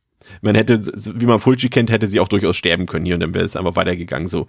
Aber das ist großartig gemacht, ähm, aber gleichzeitig hat es mit Logik eben nicht viel zu tun. Ne? Wie gesagt, wir sind uns ja alle einig, das brauchen wir auch nicht bei jedem Film, der mal unrealistische Szenen hat, irgendwie erwähnen, dass, äh, dass Sachen unlogisch sind, weil das gehört manchmal auch einfach zum Horrorfilm dazu, weil da auch viele Fantasy, äh, Mystery und so weiter äh, Ebenen dort drin sind. Aber hier ist es dann halt schon so, äh, eine Leiche wird halt einbalsamiert, ne, bevor sie begraben wird. Und das über kann man eigentlich nicht überleben. Also es dürfte eigentlich niemanden geben, der nochmal im Grab äh, nach einer Einbalsamierung aufwacht. Und äh, Mary tut es einfach sozusagen. Und auch wie Peter sie befreit dort mit der Spitzhacke. Also äh, sie hätte auch fünfmal dadurch sterben können, durch den Einsatz seiner Spitzhacke. Ne? Und das sind so Sachen, da weiß ich immer nicht so genau, finde ich das jetzt wirklich gut oder nicht. Also von der Inszenierung her brauchen wir nicht drüber diskutieren, glaube ich. Das ist fantastisch. Das ist vielleicht mit einer der besten zwei, drei Szenen des Films. Aber das sind so viele Fragen, die sich mir stellen. Da kann sogar ich manchmal nicht drüber hinwegsehen. Wie geht's dir da? Ja, es hat eigentlich nur gefehlt, dass da wie, wie früher dass dann auch so eine Glocke mit im Grab ist. Weißt du, fr früher hat man ja, ja am Grab. Das heißt, wenn jemand aufwacht, kann er nochmal klingeln, damit man weiß, äh, lebt noch, weil, ja. also ich meine jetzt wirklich viel, viel früher, ne, 18. Jahrhundert oder keine Ahnung, ja. ähm, wo man halt noch nicht so richtig feststellen konnte, wo die Forensik und Co. und äh, also nicht so weit war, die Wissenschaft, ähm, wo man den, die, den Tod eines Menschen manchmal noch nicht gewiss feststellen konnte, gab es ja so Glöckchen, damit man sich bemerkbar machen kann, falls man doch nochmal aufwacht. Ähm, das hätte nur gefehlt, um dann die ganze, das ganze Absurdum um nochmal rauszustellen, weil es auch nicht in die Zeit gepasst hätte. Ja. Aber ja, klar, das ist also es ist ja fast das Podorbi bei Braindead, wenn, wenn halt die Mutter von Lionel da mit diesem Balsamierungszeug vollgepumpt wird und platzt, so, da die Augen rausquellen und Peter Jackson vorbeikommt, sie wieder reinpresst. So, das war, ist genauso albern, da halt gewollt. Hier ist die Szene an sich ähm, äh, atmosphärisch und wie du sagst auch spannend durchaus umgesetzt, aber das ganze Szenario an sich ist trotzdem fast ein bisschen albern. Ne? Aber Fulci schafft es dann eben auch wieder, und das ist halt auch eine, finde ich, seiner Stärken, so eine Szene, die in seiner ihrer Gesamtheit eigentlich ein bisschen quatschig ist, dann doch so zu inszenieren, dass sie irgendwie doch Atmosphäre und Spannung besitzt. Und das kriegt er irgendwie ein bisschen, das kriegt er halt immer irgendwie hin. Wie gesagt, da, wo seine, seine Storytelling-Fähigkeiten eben versagen, durch viele Location-Wechsel, durch ähm, nichtlineare Figurenführung, die hier mal auftauchen, da wieder verschwinden. Ähm, wie, wo er da verwirrt, schafft er es aber dann hier so punktuell eben dann doch zu fesseln. Und das rechne ich ihm halt auch an und bin auch halt dabei. Das ist auf jeden Fall eine coole Szene. Das ist mit einer der, also mit die spannendste erste Szene überhaupt im Film, ja. Mal jetzt vom Auftakt vielleicht abgesehen. Aber ähm, das funktioniert halt dann trotzdem alles, trotz seiner Quatschigkeit vielleicht letzten Endes. Ja, ich, es ist, ist halt so ein bisschen äh, auch interessant. Ähm, ich hatte gelesen, und das ist jetzt nicht verifiziert, aber ähm, eine meiner Quellen hat äh, gesagt, dass sie, ähm, Pascal, du erinnerst dich ja, die beiden Typen, die ich da angesprochen habe, die graben da ja gerade so ein Skelett aus, ne? Mhm. Und äh, das soll angeblich eine echte, also eine echte Leiche, also ein echtes Skelett gewesen sein, welches dort für den Dreh ausgegraben wurde, aber ohne Absprache. Also das war nicht genehmigt. Und als dann die, ähm, ja, die Verantwortlichen dort für den Friedhof das mitbekommen haben, da wurde wohl die ganze Crew dann auch vom Friedhof äh, gejagt und hat auch eine Anzeige bekommen. Auch nicht die einzige Anzeige, also die eine Schauspielerin, die Antonella Interlenghi, die äh, wurde auch irgendwie wegen Entblößung in der Öffentlichkeit äh, während des Drehs oder am Rande des Drehs auch irgendwie verhaftet in den USA. Aber ähm, auf jeden Fall sehr interessant. Aber ich weiß, wie gesagt, nicht, es ist nicht ganz verifiziert oder stimmt. Wenn das jemand von euch weiß, könnt ihr es ja gerne schreiben. Aber ja, im, im Prinzip, ähm, siehst du das auch wie André?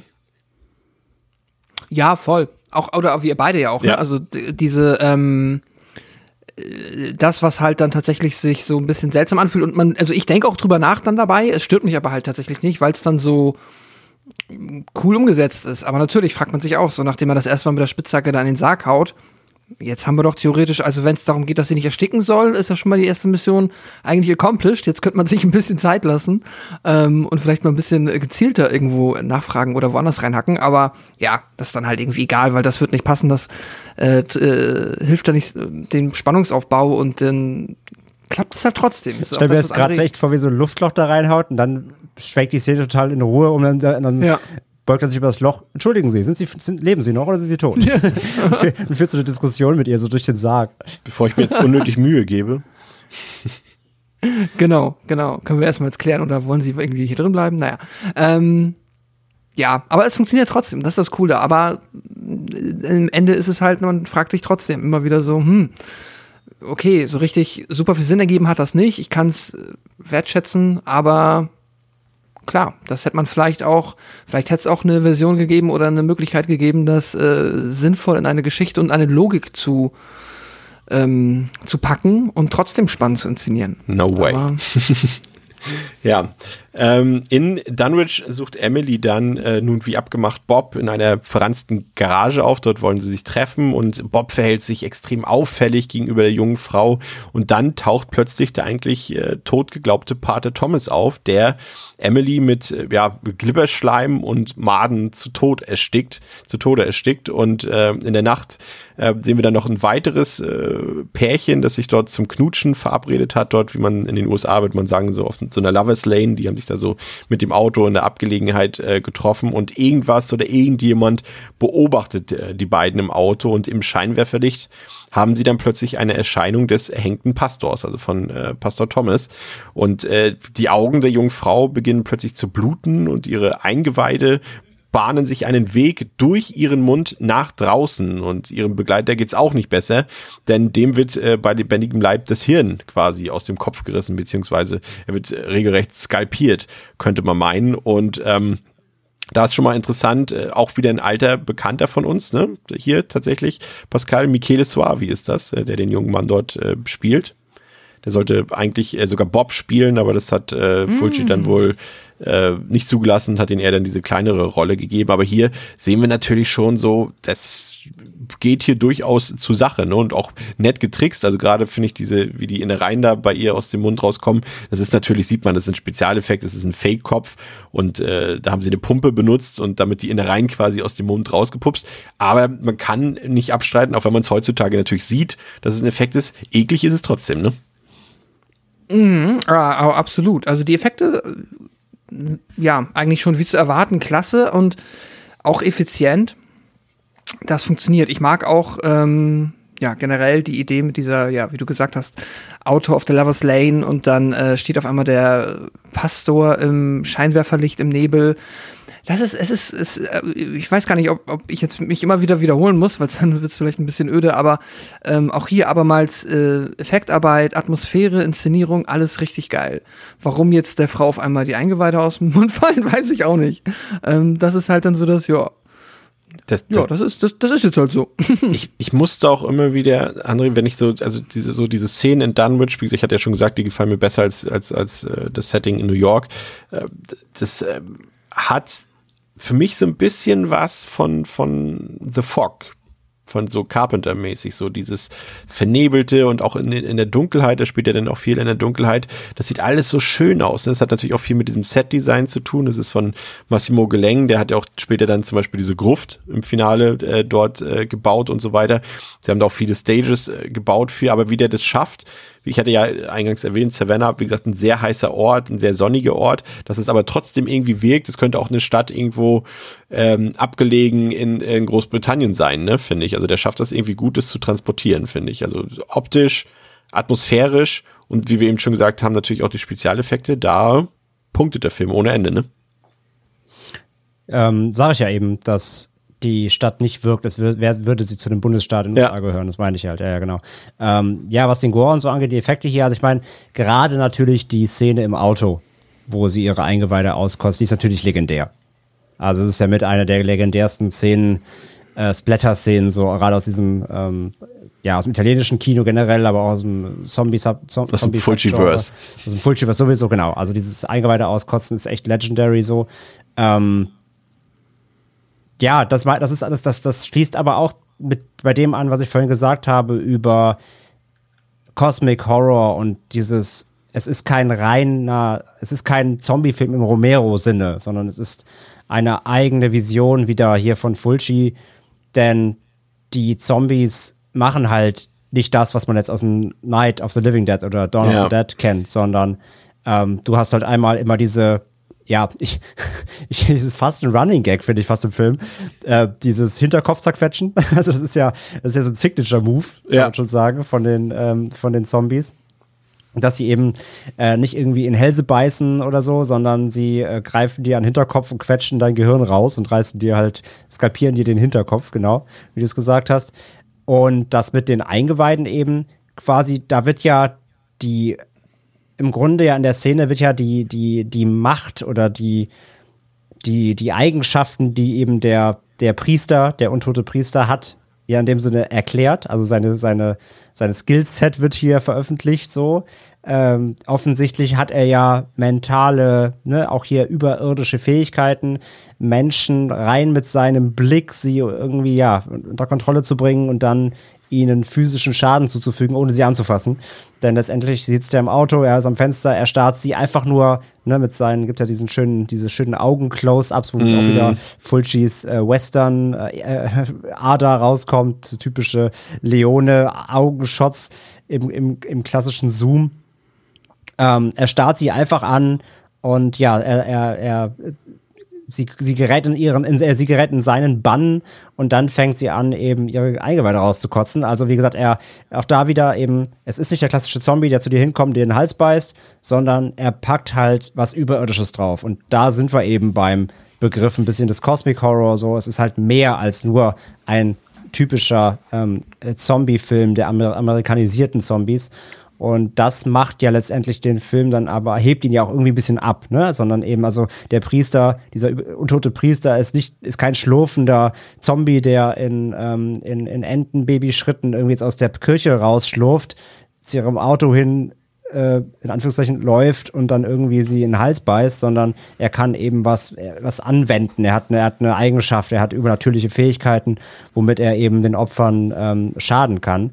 Und wie gesagt, halt dieser ganze, der ganze Effekt, der, die ganze Szene an sich ist, ist legendär und auch heute echt noch eklig, wie sie auch, jetzt nämlich nicht nur, nicht nur das Grafische, sondern ich finde auch allein dieses Würgen so eklig, ja. wie sie anfängt halt so, du merkst, da passiert was, sie fängt an so zu würgen, zu rülpsen, ähm, mhm. und dann fliegen ihr halt da die Dinger aus dem Mund und dann gibt's ja auch den Umschnitt, wo du dann siehst zwischen ähm, realer Darstellerin und dann wird's irgendwann eine Puppe, das siehst du auch mittlerweile natürlich an den Szenen, jetzt heute, wenn du eine HD-Version guckst, noch mehr als früher natürlich, ähm, irgendwann switcht dann zu einer Puppe, wo dann wirklich einfach nur noch alles rausgesabbelt wird, was da irgendwie drin steckt, aber der ganze Effekt, der ganze Szene Szenenaufbau, finde ich, ist trotzdem noch grandios. Und dann kommt ja noch die Pointe, dass dann eben noch ähm, eben äh, auf dem Beifahrersitz dann er auch noch äh, sein Hirn rausgedrückt kriegt, weil der tote Priester sich ja auch anscheinend beamen kann. Ist ja auch eine Eigenschaft von ihm, denn eben steht er noch am Fenster, jetzt ist er auf dem Rücksitz und äh, quetscht das Hirn dann noch von ihm ähm, noch raus als Zugabe quasi. Also der ganze Szenenaufbau, die, die Effekte, ähm, das ist schon alles, alles sehr, sehr geil mit auf jeden Fall auch eine der Highlights für mich im Film.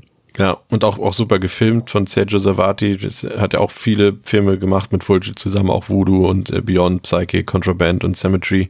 Ähm, und da gebe ich dir auch komplett recht. Und ich finde auch, das, das hast du ja vorhin auch schon mal anklingen lassen und eben auch nochmal, da muss man ja auch mal Fulci zumindest, was das angeht, ja auch mal inhaltlich so ein bisschen loben, dass er ja auch so nicht immer dieselbe Zombie-Geschichte erzählt, sondern er entwickelt seine Zombies eben doch weiter. Also sie könnten hier im Endeffekt sag ich mal, wenn, wenn, wenn die jetzt eine sagen würde, das sind die, ein Geist hing am Glockenseil und das sind einfach Geister, die eben halt nicht so durchsichtig sind, sondern die halt schon sichtbar sind für die Leute.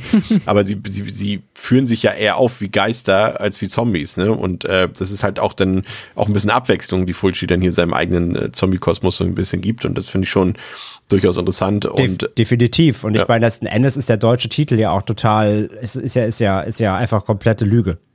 Komplett. Es gibt kaum einen deutschen Titel, der mehr misleading ist als ein Zombie hängt am Glockenseil. Ne? Also er kann, der, also wenn der hier heißt mit dem Priester hängt am, hängt am Glockenseil, dann ja. geht's gerade noch so durch.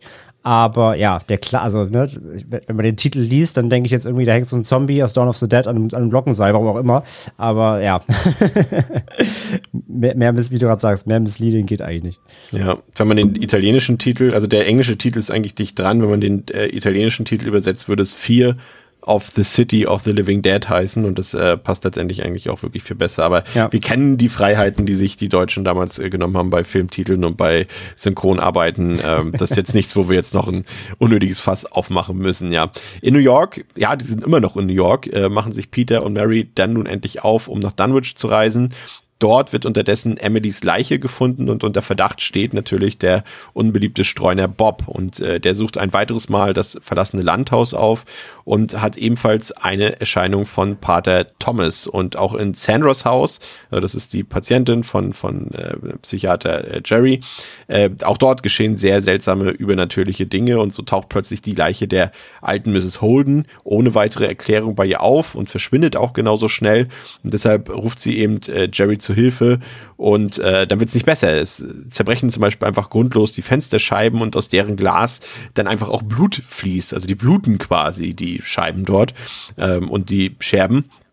Und äh, Bob sucht dann in der Zwischenzeit Obhut in der Garage von Mr. Ross, das ist auch ein Einwohner dort von Dunwich, ähm, der dann den Flüchtigen mit seiner jungen Tochter Anne im Auto erwischt und diesen auf ziemlich groteske Art und Weise mit seiner Bohrmaschine aufspießt. Und ja, wir könnten jetzt über vieles da reden, aber ich muss es gleich, da sind wir halt auch Gorehounds durch und durch, gleich vorweg äh, nehmen. Diese Bohrmaschinen-Szene ist natürlich äh, so ein bisschen der große Aufschrei-Punkt. Das haben wir ja auch in der Dokumentation vorhin gesehen, nochmal Pascal, ne? das ist natürlich der Punkt, äh, über den sich alle aufregen und das ist natürlich eine Szene, die alle Grenzen des guten Geschmacks und alle Grenzen der Gewaltdarstellung hier komplett äh, überschreiten und es wird immer so ein bisschen belächelt. Fulci selbst hat ja gesagt, dass er mit dieser Szene so ein bisschen den Aufschrei gegen den Faschismus, den aufkeimenden Faschismus in der Provinz in Italien so ein bisschen darstellen wollte und das wurde, da wurde immer so drüber hinweg äh, gelächelt und es wurde immer gesagt, ja, das ist ja nur um diese Gewalt Gewalt zu rechtfertigen und so weiter.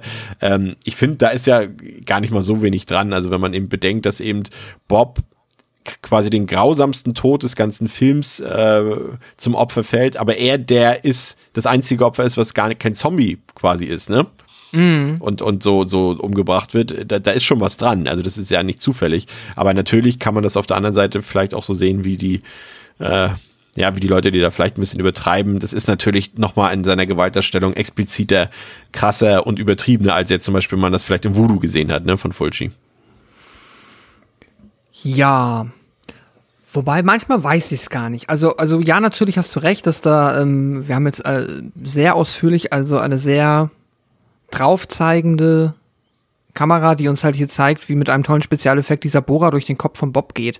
Und das ist irgendwo natürlich für sich genommen schon was Außergewöhnliches. Und ich, es ist auch cool, es macht dann irgendwo auch Spaß, weil es ein cooler Effekt ist. Und ähm, ich, ich, ich, ich reibe mich nur so ein bisschen mit an der Aussage, aber das ist jetzt auch gar nicht, was du gesagt hast, sondern generell, dass man sagt, das ist halt so der krasseste Moment oder so einer der heftigsten Filmmomente, weil ähm, da sehe ich das dann halt einfach so wie ja, ob jetzt, also mal ganz plakativ gesagt, ob jetzt irgendwem da ein krasser Holzspieß wie bei ähm, Voodoo ins Auge gestochen wird oder ob dem jetzt hier ein Bohrer durch den Kopf geht oder ob jemand anderen der Kopf abfliegt, ist jetzt halt vom Grad der Brutalität mal ja. so nüchtern betrachtet jetzt auch nicht, ne, so keine Ahnung, da finde ich jetzt äh, Sachen, die wir im französischen Horrorkino, das halt gerade so dann Richtung ähm, Foltern geht, irgendwo wesentlich unangenehmer zu ertragen, als wenn jetzt hier mal der Bohrer durch Bob geht. Aber nichtsdestotrotz ist es natürlich aufregend und es ist natürlich äh, trotzdem mh, mm, ja halt einfach in seiner Inszenierung außergewöhnlich, weil es ein echt äh, ja da natürlich äh, schon krass ist und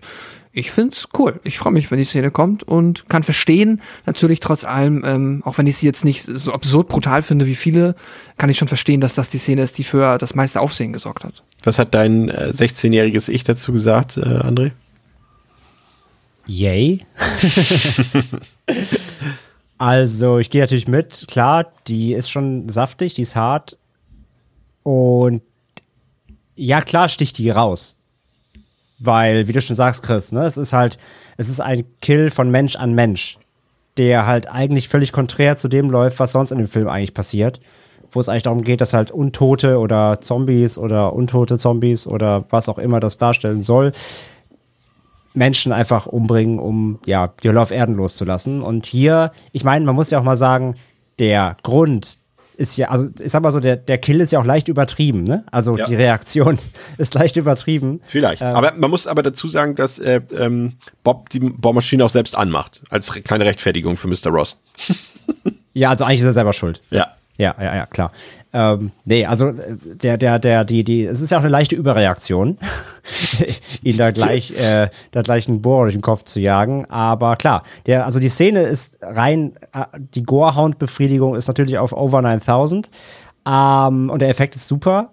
Aber die Szene sp springt halt auch so ein bisschen, also die, die, die sticht halt auch so, auch so seltsam aus dem Film raus. Und zwar nicht nur positiv, sondern die ist halt sehr atonal ja eigentlich zu dem, was sonst passiert. Ne? Also dieser Kill der ist schon so ein bisschen nur da, um, ja, wie du sagst, also wenn Fulci damit halt was ausdrücken wollte, okay.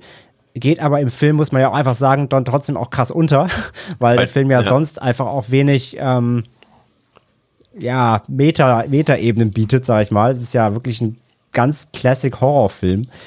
Und äh, ja, also für den Effekt ist es cool, aber die Szene, die Szene hat auch irgendwie so ein seltsam, die, steht, die sticht so, sticht so seltsam aus dem Film raus und wirkt so ein bisschen deplatziert. Ich meine, das könnte auch, das ist eher so ein Intruder-Kill, ne? Da gibt's ja auch die Szene. Ja. Und, ähm, ja, der, der passt eher in so ein, der passt eher in so ein Slasher, diese Szene. Das ist ein bisschen, bisschen weird. Es ist, ich, ja, ich habe so ein bisschen, äh, um das nochmal vielleicht ein bisschen in den Kontext zu rücken, ich habe so ein bisschen das Gefühl, dass Fulci vielleicht damit einfach auch sowas wie, wie in M, eine Stadt sucht einen Mörder oder sowas haben wollte, wie dieses, dieses Selbstjustizielle, dass die Bevölkerung quasi, ähm, er denkt ja, also es ist jetzt erstmal, das primär Schlimme ist erstmal nicht, dass seine Tochter Ender bei äh, Bob auf dem Schoß saß, sondern dass ja die ganze Stadt denkt, dass Bob der Mörder ist von Emily. Und ähm, das, das, da muss der gelüncht werden, ne? Und, und da hält die Stadt zusammen und das wird wahrscheinlich dann am Ende sogar auch gerechtfertigt dafür, ne? Das war ja der Bob und der hätte es ja sein können. So wird das ja, und von daher verstehe ich diesen Ansatz schon. Das ist ja irgendwie auch eine Form von Faschismus und gerade dann eben in der Provinz und so weiter, ist natürlich wahrscheinlich Mumpitz in dem Sinn, aber zumindest diese Szene stellt sowas irgendwie vielleicht mal ein bisschen Tiefgründigkeit in Aussicht, aber auf der anderen Seite ist es dann eben, genauso wie ihr es gesagt habt, dafür ist es einfach auch zu grafisch und vor allem auch, wie lange sich diese Szene hinzieht. Ne? Also wie lange wird der Kopf von Bob da Richtung Bohrmaschine gepresst, da gefühlt, ging gefühlt fünf Minuten vorbei, äh, bis der dann endlich mal, der Bohrer endlich mal äh, einsticht.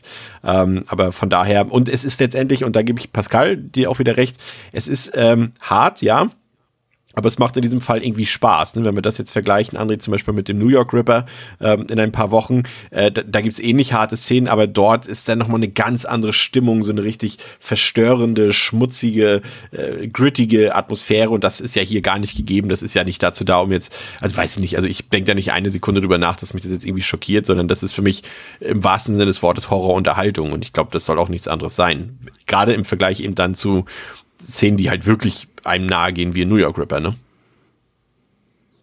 Ja, das ist ja, was ich meine. Also, wenn, wenn die Szene halt irgendwas aussagen soll, dann sticht sie halt, ähm, dann stich, also dann fällt es halt aber auch nicht auf. Also der Film hat ja, zieht ja auch das Publikum nicht an dafür. Also es ist, der Film schreit ja in keinster Weise vom Plakat, vom Namen, egal welcher Sprache her, hallo, ich habe eine tiefe Message für die Menschheit, sondern es ist halt Horrorkino. Und es ist, ähm, es ist, es ist Horrorkino, es ist was zum Erschrecken, es ist Ekel, es ist Gore, ähm, es ist Spannung, es ist Atmosphäre, aber es ist ja kein Elevated Horrorfilm. Mann, also, können wir mal eine Folge ohne dieses Nein, Wort? ich werde es in jede Folge einbauen, bis in alle Ewigkeit. Ähm, ist ja jetzt kein Hereditary, ne? Also keinster Weise. Von daher, ähm, wenn er damit, also wie gesagt, wenn es Fulcis Idee war, kann er ja machen, ist sein Film. Ähm, aber wie gesagt, niemand, niemand wird in dem Film was versuchen zu lesen. Ähm, dafür, ist er, dafür bietet er einfach nicht genug Fläche.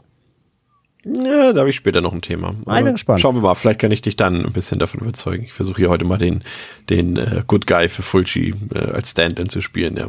Auf dem Friedhof in Dunwich kommt es dann endlich zum Aufeinandertreffen unserer beiden Hauptpaare, nämlich äh, äh Sandra und, und Jerry sowie Peter und Mary. Gab es nicht mal so einen Song, Peter und Mary? Hm, äh, die sind auf jeden Fall endlich angekommen und in Jerrys Büro werden sie dann plötzlich von Maden überfallen, die in unzählbarer Menge durch das Fenster hineingeflogen kommen. Doch dabei bleibt es nicht. Emilys jüngerer Bruder behauptet, dass seine tote Schwester zurück unter den Lebenden ist und Sandra will das überprüfen und wird dabei tatsächlich von eben jener Emily angegriffen, indem ihr der Skalp vom Kopf gerissen wird und sie dadurch stirbt. Und Emilys Bruder John, der versucht dann durch die Stadt zu flüchten und trifft da auf mehrere zombieartige Wesen, kann aber dann von Jerry glücklicherweise noch gerettet werden. Wobei das ja kurzer Einwand an dieser Stelle ist halt auch lustig, so ein erwachsener Mann rettet irgendwie so ein fünfjähriges Kind in der Zombie-Stadt und sagt uns ihm, hier geh mal zur Polizei. Also er bringt ihn dann nicht mal hin, er, er, er mhm. nimmt ihn einmal kurz in den Arm und schickt ihn dann gleich weiter, obwohl überall Zombies sind. Aber naja, im Prinzip ist es für Hilfe ja ohnehin zu spät, denn äh, auch die örtliche Bar wird von den Toten, äh, von den Untoten dort angegriffen und mehrere Männer sterben dabei und dann wird auch der Notstand ausgerufen. Und ja, äh, die eine Szene ist irgendwie auch so eine typische italienische Szene, finde ich, Pascal, ne? Die Szene mit den, mit den Maden. Irgendwie, ich glaube, sie haben irgendwie Windmaschinen mm. aufgebaut und 10 Kilo echte Maden. Kann man natürlich darüber streiten, ob das jetzt, also, nee, eigentlich kann man nicht darüber streiten, ob das jetzt gut ist oder nicht. Ähm, aber es hatte mir halt so ein paar Phänomena-Vibes irgendwie, ne? Oder generell ist es einfach auch so ein italienisches Ding, das mit Insekten, ne? Ja, ist auch effizient. Also, äh, ja, ist vielleicht die, weil es dann halt aber auch einfach äh, in Wirklichkeit eklig ist oder abstoßend, für zumindest die allermeisten Menschen. Äh, Sag das mal Dr. Ja. Bob. Ja, Bob ist natürlich. Äh, nee, Dr. Ja, Bob. Bob. Dr. Bob? Aus dem Dschungelcamp. Oh, sorry, da bin ich nicht versiert genug, um den ah, zu bist du elevated? Dann ich bin äh, too elevated für das Dschungelcamp, glaube ich. sorry. ähm, Anyways, äh, ja, ja, die Maden sind gemein, aber du hast natürlich auch vollkommen recht. Äh, tut eigentlich nicht Not, aber ähm, passen an der Stelle einfach. Und ja, egal, erzähl weiter. Es, es ist eben, was hier so ein bisschen problematisch ist, und das haben wir jetzt ja schon mehrfach angedeutet, Pascal, ist eben diese Erzählweise des Films. Ne? Also sie ist sehr, ja, ich sag mal so, wenn es jetzt ein Argento-Film wäre, würden wir wahrscheinlich sagen, sie ist wieder sehr traumartig, sie ist so ein bisschen fragmentarisch, könnte man meinen. Aber so richtig plausibel ist ja diese ganze Erzählung eigentlich nicht, wenn wir überhaupt davon sprechen wollen, dass hier irgendwie eine sinnvolle Narration überhaupt existiert. Ich finde eher, dass es wirklich wieder so eine Collage an, an sehr gelungenen einzelnen Set-Pieces. Aber das Gesamtkonstrukt ist halt wirklich so, da kann ich auch nicht drüber hinwegsehen, muss ich gestehen an dieser Stelle. Also da hätte ich mir doch ein bisschen mehr, ein bisschen mehr Futter gewünscht, was dem, was uns Zuschauern irgendwie an die Hand gegeben wird. Aber das ist hier wirklich so, man glaubt, Fulci hat eine Idee für eine einzelne Szene und die ist dann auch super, aber das Gesamtkonstrukt dann irgendwie nicht so ganz, ne? Ja, voll. Und man hat auf der anderen Seite dann ja irgendwie auch nicht das Gefühl, dass es jetzt daran liegt, dass man diese abgespaceden Ideen, die, also mal angenommen, das wäre so, dass Fulci da halt irgendwie, irgendwie ein halbes Dutzend richtig abgefahrener Szenen hätte, die so, die so fernab jeglicher ähm, ja, Realität sind, dass man sie nur so quasi wie ein Best-of äh, aneinander rein könnte. So ist es ja nicht. Also da hättest du ja ein kohärentes Stück Film draus machen können, dem du dann auch irgendwie auf der narrativen Ebene folgen könntest und wo du dann auch vielleicht sogar auf der narrativen Ebene auch nochmal eine Spannungsebene hast. Weil jetzt hast du immer nur quasi äh, Spannungskino in den Momenten, wenn du halt in der Lage bist, schnell mit den Figuren oder halt generell mit den Figuren ja, durch das Charisma, das sie halt verströmen, irgendwie mitzufiebern und darüber Empathie da reinzukommen und dann halt durch die Inszenierung der einzelnen Szenen mitzufiebern. Aber du hast nie so ein richtiges, also es interessiert mich nie das große Ganze des Films, weil das ist halt, ähm, dafür wird mir das viel zu schlecht erklärt und da ist halt auch die große Spannungskurve fehlt. Die hast du dann, finde ich, nur in den kleinen Momenten. Das ist halt echt schade und äh, dazu ja, wenn du dich nicht halt schon, wenn du den Film nicht auch vielleicht schon kennst und dich da gar nicht erst versuchst reinzudenken, äh, ist das natürlich auch sehr, stolperst du natürlich halt auch aktiv darüber, wahrscheinlich gerade wenn du den Film zum ersten Mal guckst, weil du damit nicht rechnest, dass es echt schwer ist, da irgendwie, ja, ein großes Ganzes drin zu erkennen oder einfach eine kohärente Geschichte, die dir erzählt wird.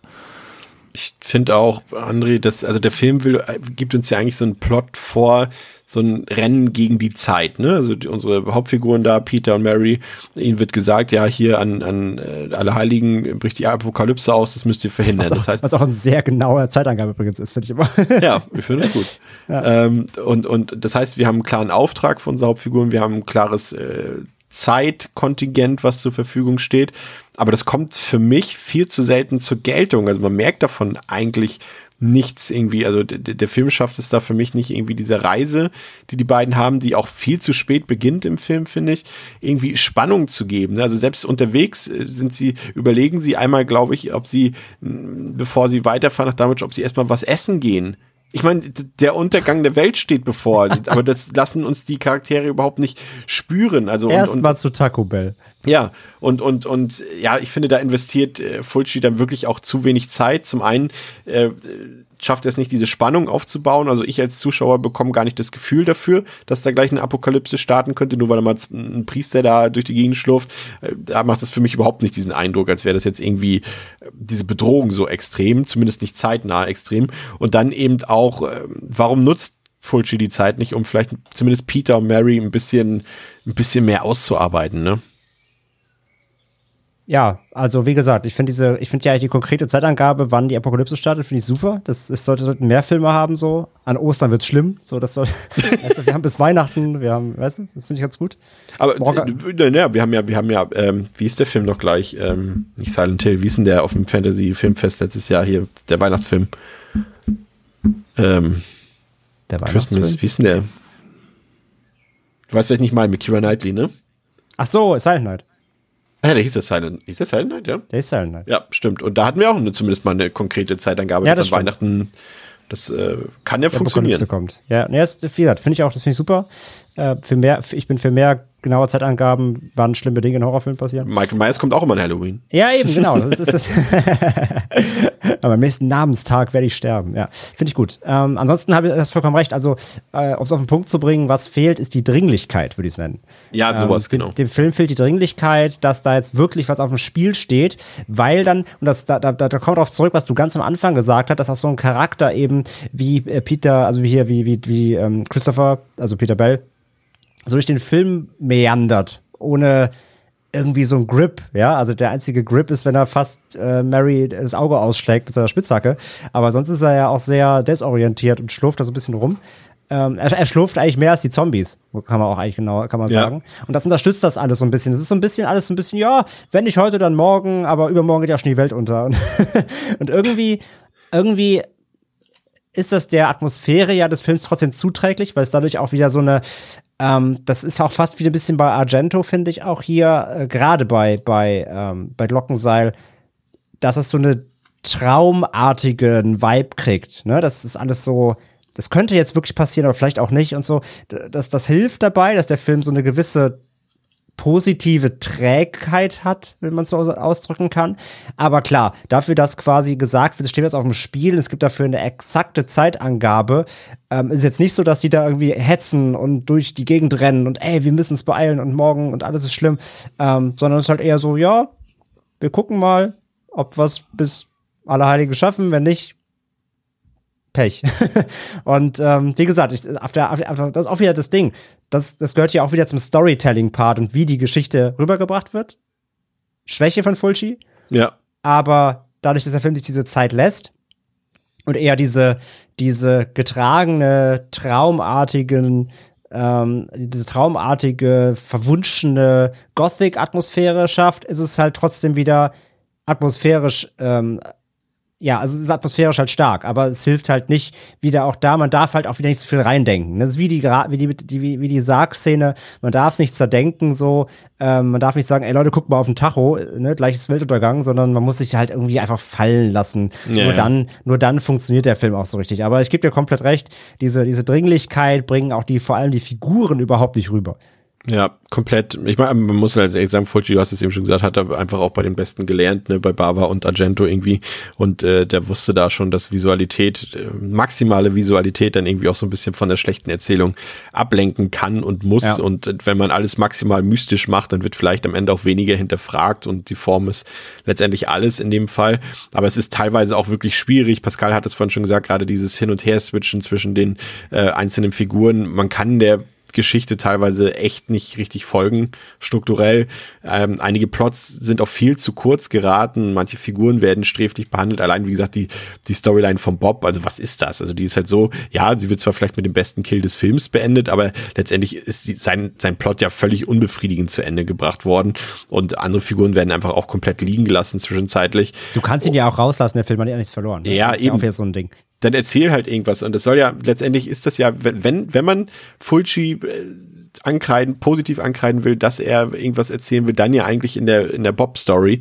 Aber die ist ja dann auch viel zu, zu oberflächlich am Ende. Ne? Also es ist klar, das ist der, der Stadtstreicher sozusagen, den mag eh keiner und so weiter. Und natürlich wird er als Mörder verdächtigt und natürlich äh, rächt sich die Bevölkerung an ihm und so weiter, aber der macht ja letztendlich nichts draus. Und dann eben genau das, es fehlt hier schlichtweg an der Spannungskurve. Ne? Also es gibt hier keine, keine ja, es gibt Highlights, aber die Story an sich hat jetzt keinen keinen Peak oder irgendwie sowas. Die ist eigentlich die ganze Zeit gleich. Es gibt nur einzelne Setpieces, die ein bisschen rausragen, ja. Ja, und obwohl es dann eigentlich ja auch schon fast zu spät ist, kommen äh, Jerry, Mary und Peter dann äh, wieder am Friedhof an und es ist natürlich Mitternacht und Allerheiligen ist damit voll im Gange. Und äh, sie steigen dann hinab in die Familiengruft von äh, Pater Thomas. Und dort bekommen sie es nicht nur mit Ratten zu tun, sondern natürlich auch mit Zombies. Und äh, Sandra erscheint plötzlich wieder als Zombie und äh, tötet Peter, der vor zehn Sekunden vorher noch äh, schön gelacht hat. Da hat er seine Strafe bekommen. und äh, Jerry schnappt sich dann einen Metallpfahl und äh, tötet Sandra damit. Und als sich Jerry dann gemeinsam mit Mary weiter durch die Gruft bewegt, treffen sie irgendwann natürlich auf Pater Thomas, äh, der einen ganzen Haufen an Zombies herbeiruft und äh, Marys Augen beginnen plötzlich zu bluten.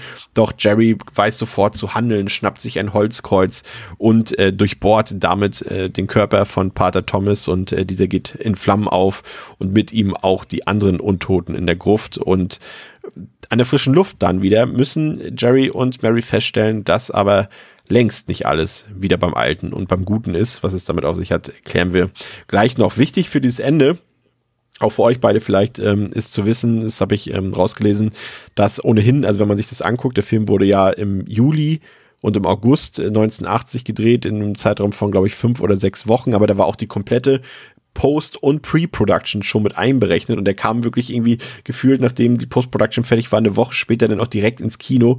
Und dieses komplette Shooting, vor allem auch vom Finale, das war halt komplett gerusht und unkoordiniert. Und deswegen wirkt dieses Finale teilweise auch etwas wehr, ähm, würde ich mal behaupten. Und äh, da haben sich auch gerade dieses Ende, Ende, was ja nochmal so ein bisschen so ein, so ein Schlag in die Magengrube sein soll, der vielleicht auch ein bisschen daneben gegangen ist aus meiner Sicht. Äh, das hat wohl der Cutter auch gemacht, ohne Absprache im Editing Room, das am Ende da noch quasi andeutet, dass äh, mit dem äh, kleinen, wie ist der Junge noch? John. John, äh, dass da das Böse quasi immer noch da ist, sozusagen. Ähm, das hat er sich selber so, hat er gedacht, ja, mache ich jetzt mal rein in den Film, ohne dass es die anderen wussten. Aber auch wieder ähm, nicht unbedingt hundertprozentig hieb- und stichfest verifiziert, aber das ist schon alles ein bisschen, ja, gerusht und ein bisschen seltsam, Pascal, ne? Oder wie hat dir das Ende gefallen? Unabhängig vielleicht, oder vielleicht getrennt davon betrachtet, kannst du natürlich auch was dazu sagen, äh, wie es optisch und so gewalttechnisch gestaltet ist, wie es atmosphärisch gestaltet ist, weil da äh, würde ich schon eine Differenz zwischensetzen, zwischen dem, wie er es erzählt und äh, wie er es zeigt. Ja, absolut. Ich finde, da ähm, ist so ein bisschen, zeigt sich nochmal, hm, wie sagt man das am besten?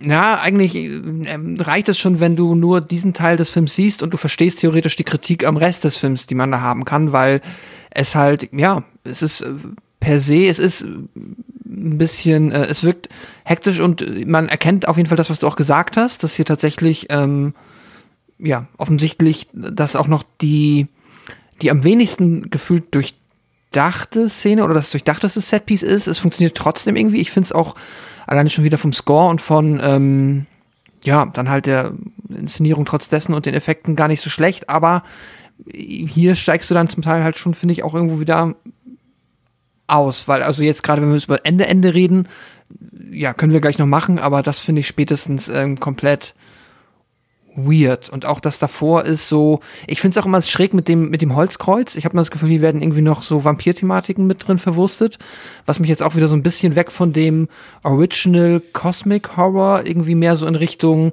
wir vermischen einfach alles, was es eh schon gibt und machen da äh, ja so ein schräges ähm, mm so, so einen schrägen Obstsalat raus quasi, was diese Zombies jetzt sind und wie man sie besiegt. Aber gut, na, ja, keine Ahnung. Ich meine, ja, der untote Priester, äh, Pater und dann. Das würde ja, halt passen. Das halt wäre halt, Thema. das wäre halt die, die Thematik, die ich André noch entgegenschleudern wollte. Eben genau das mit dem Kreuz.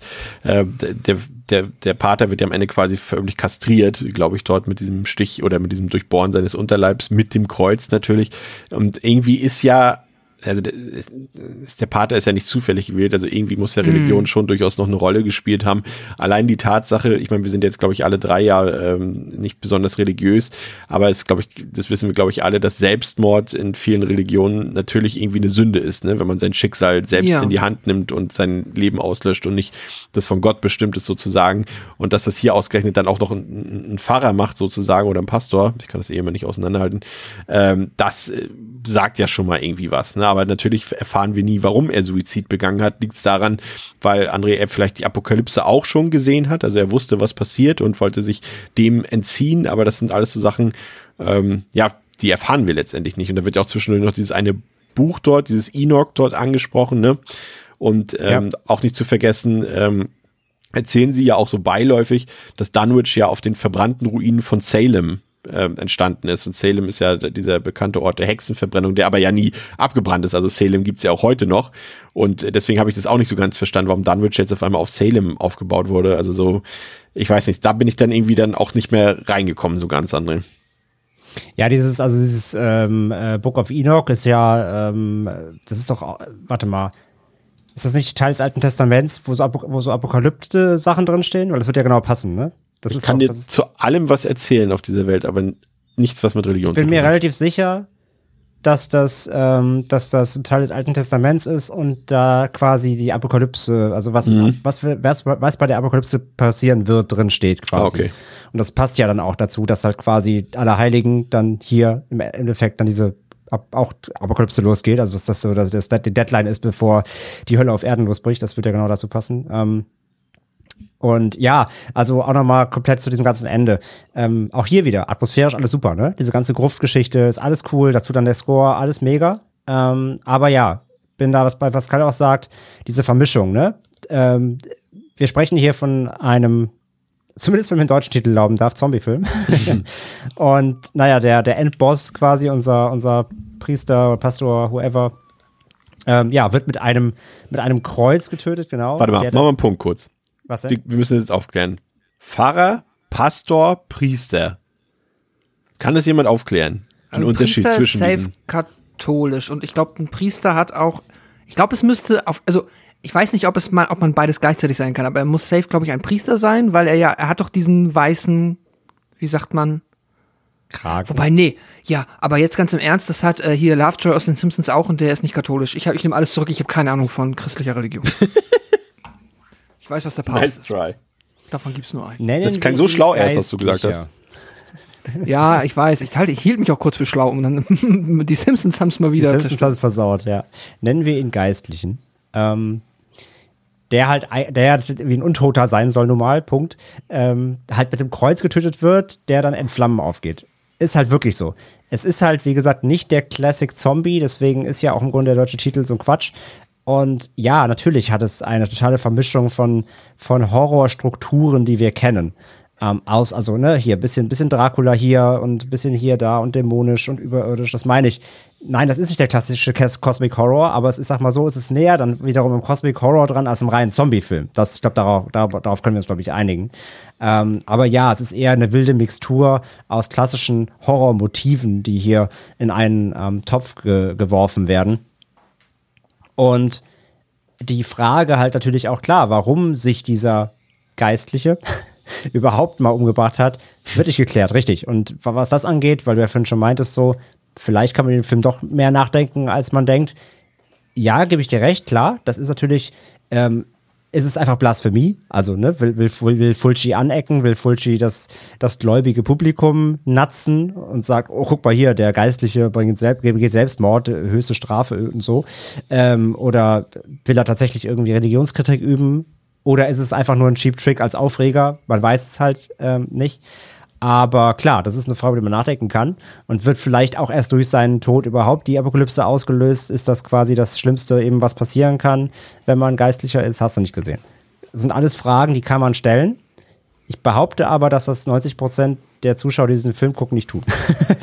Weil er letztendlich halt das nicht fokussiert, sondern es ist halt trotzdem nur ein Geisterbahn-Gore-Film letztendlich. Es ist halt einfach so.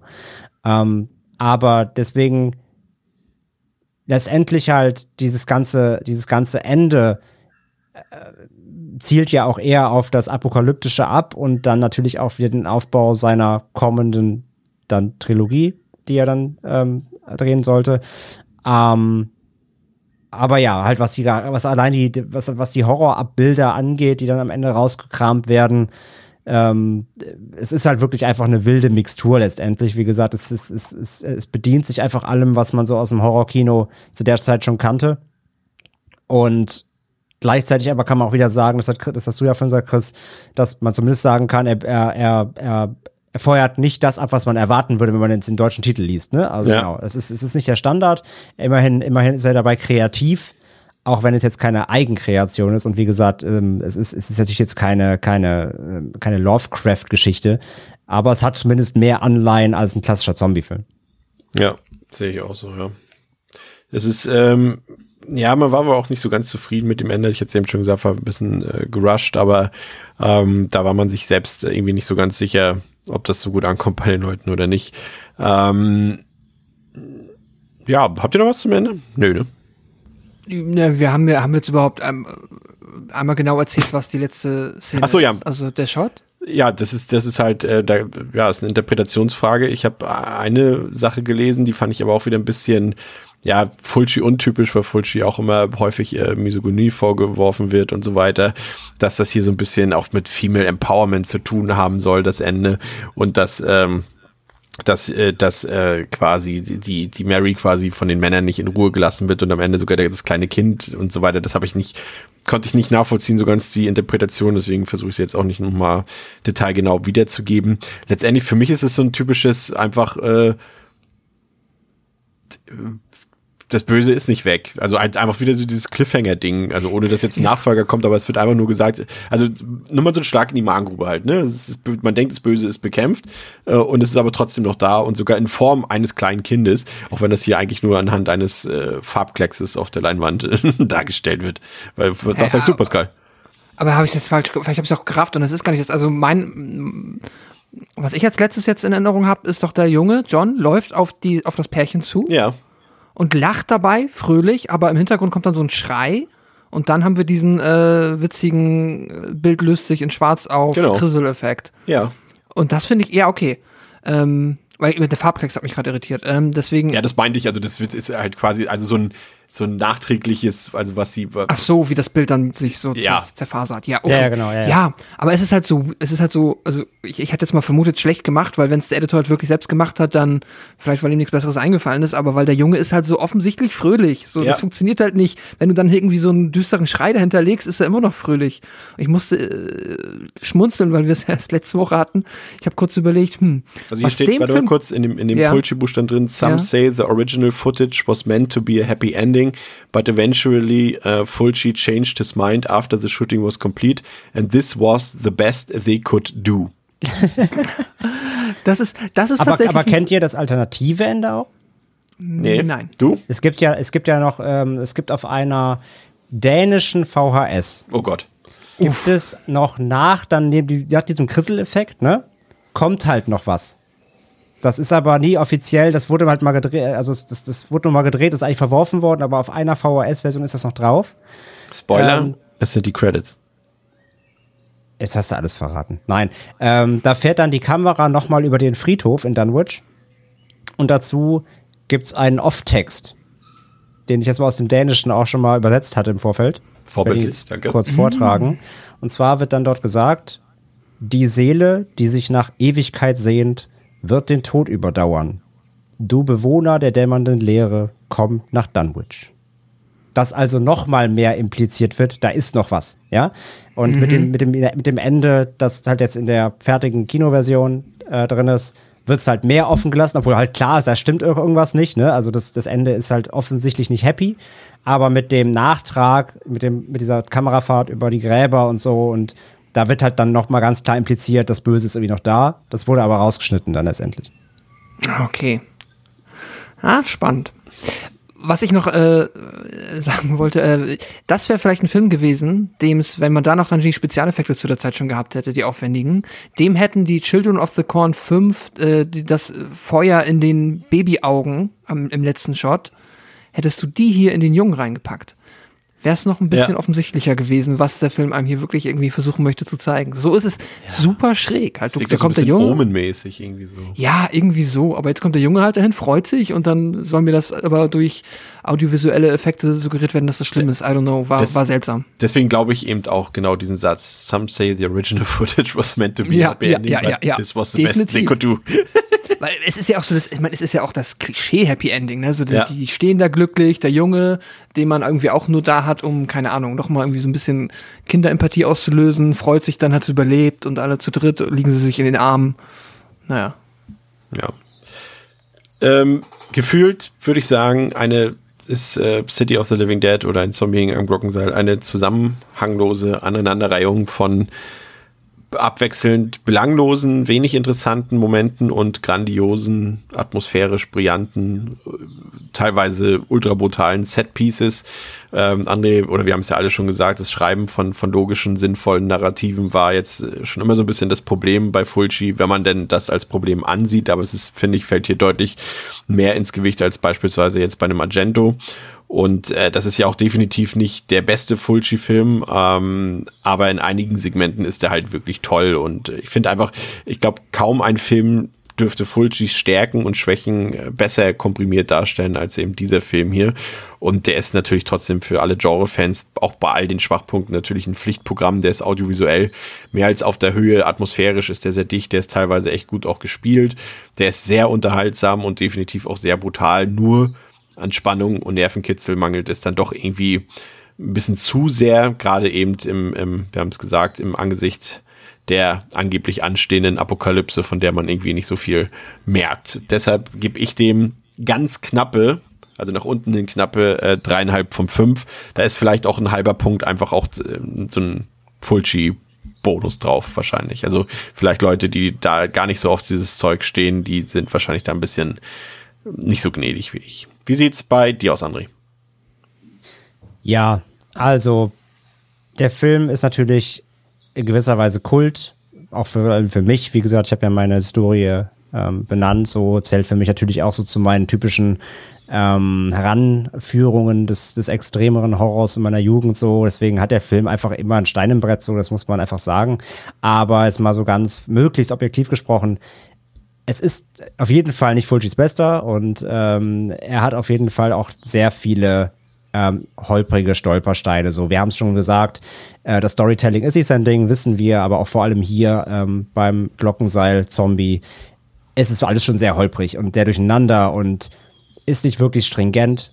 Man, wenn man sich, wenn man zu sehr versucht, sich auf Story, Storytelling zu ähm, fokussieren, denkt man sich, glaube ich, die ganze Zeit nur, was zum Teufel willst du von mir? Also es ist ein Film, den man wirklich eben mit mit Atmosphäre, Augen gucken muss, auf den man sich einfach so ein bisschen einlassen muss, fallen lassen muss, versuchen einfach nur die, ähm, die Horrorshow zu genießen letztendlich und sich an den Highlight-Szenen, die er auf jeden Fall hat, ähm, so zu, zu genügen. Sei es die Autoszene, sei es die, sei es die Sarg-Szene, sei es die, also die Kotz-Szene, sei es die Driller-Bohrer-Szene.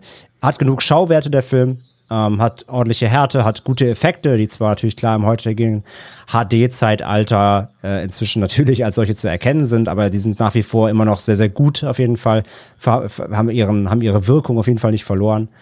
Und ähm, ansonsten eben schöne Atmosphäre, schöne, schöne Gothic-Atmosphäre. Dieses Dunwich eben, wie wir rausgestellt haben, fühlt sich an wie so ein Ort, den es eigentlich nicht geben sollte, der irgendwie gar nicht auf dieser Erde ist, was ja diese ganze Gates of Hell-Thematik ja auch irgendwie befeuert. Das Ganze fühlt sich irgendwie so ein bisschen überirdisch an, ein bisschen ähm, ja spirituell, okkult das macht schon Spaß. So, das macht Spaß, sich darauf einzulassen. Das ist alles ähm, cool. Der hat ein paar Spannungsmomente. Wie gesagt, die Story ist einfach super konfus, hat alles nicht so ganz Hand und Fuß. Es gibt ähm, Charaktere, die einfach prinzipiell auch aus dem Film rausgenommen werden könnten, ohne dass der Film irgendwas verliert. Das ist alles nicht ähm, die Stärke, aber eben diese Horrorshow an sich. Das macht immer noch Spaß, finde ich. Es hat auch jetzt wieder Spaß gemacht, ähm, wenn man sich dann einfach so ein bisschen darauf einlässt und weiß, dass eben man hier jetzt keine völlig durchdachte, clevere Story ähm, serviert bekommen. Von daher, ich mag den Film immer noch, auch wenn er seine Probleme hat, so und äh, würde ihm ähm, dreieinhalb von fünf Sternen auf jeden Fall geben. Pascal. Ja, ich glaube, ähm, heute sind wir uns vergleichsweise einig. Einerseits so, wo wir am Ende landen und auch, äh, wo wir die Stärken und Schwächen sehen. Ich habe jetzt auch da in der Hinsicht dann äh, wenig noch zu ergänzen. Ich glaube, ich habe alles gesagt. Ich finde halt, ja, das, was den Film meiner Meinung nach trägt, was ihn auf jeden Fall irgendwie dann doch sehr sehenswert macht, sind die offensichtlichen Stärken. Wir haben es jetzt alle angesprochen. Es ist die Atmosphäre, es sind die Setpieces, die Effekte, die Kreativität auch in der Inszenierung und in den Effekten, der fantastische Soundtrack, der halt ja, einfach alles gefühlt nochmal um 20 Prozent besser macht, so. Es ist einfach, gehört einfach zum Film dazu und ohne wird ihm so viel fehlen, aber mit dem Soundtrack ist er dann einfach schon wieder so stark, dass man es vergleichsweise gut ertragen kann, sich damit abzufinden, dass man halt auf der narrativen Ebene wenig hat. Und auch teilweise, glaube ich, aktiv gefühlt ähm, manchmal Steine in den Weg geworfen bekommt, die einen ablenken können.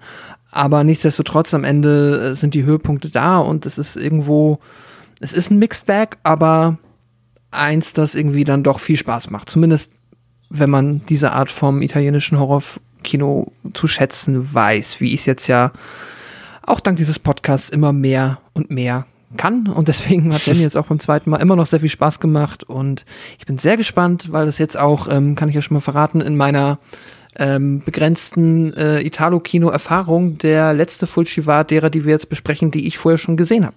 Umso gespannter bin ich auf die drei, die jetzt folgen ähm, und wie mir diese gefallen werden. Aber auch hier bin ich bei dreieinhalb von fünf Sternen.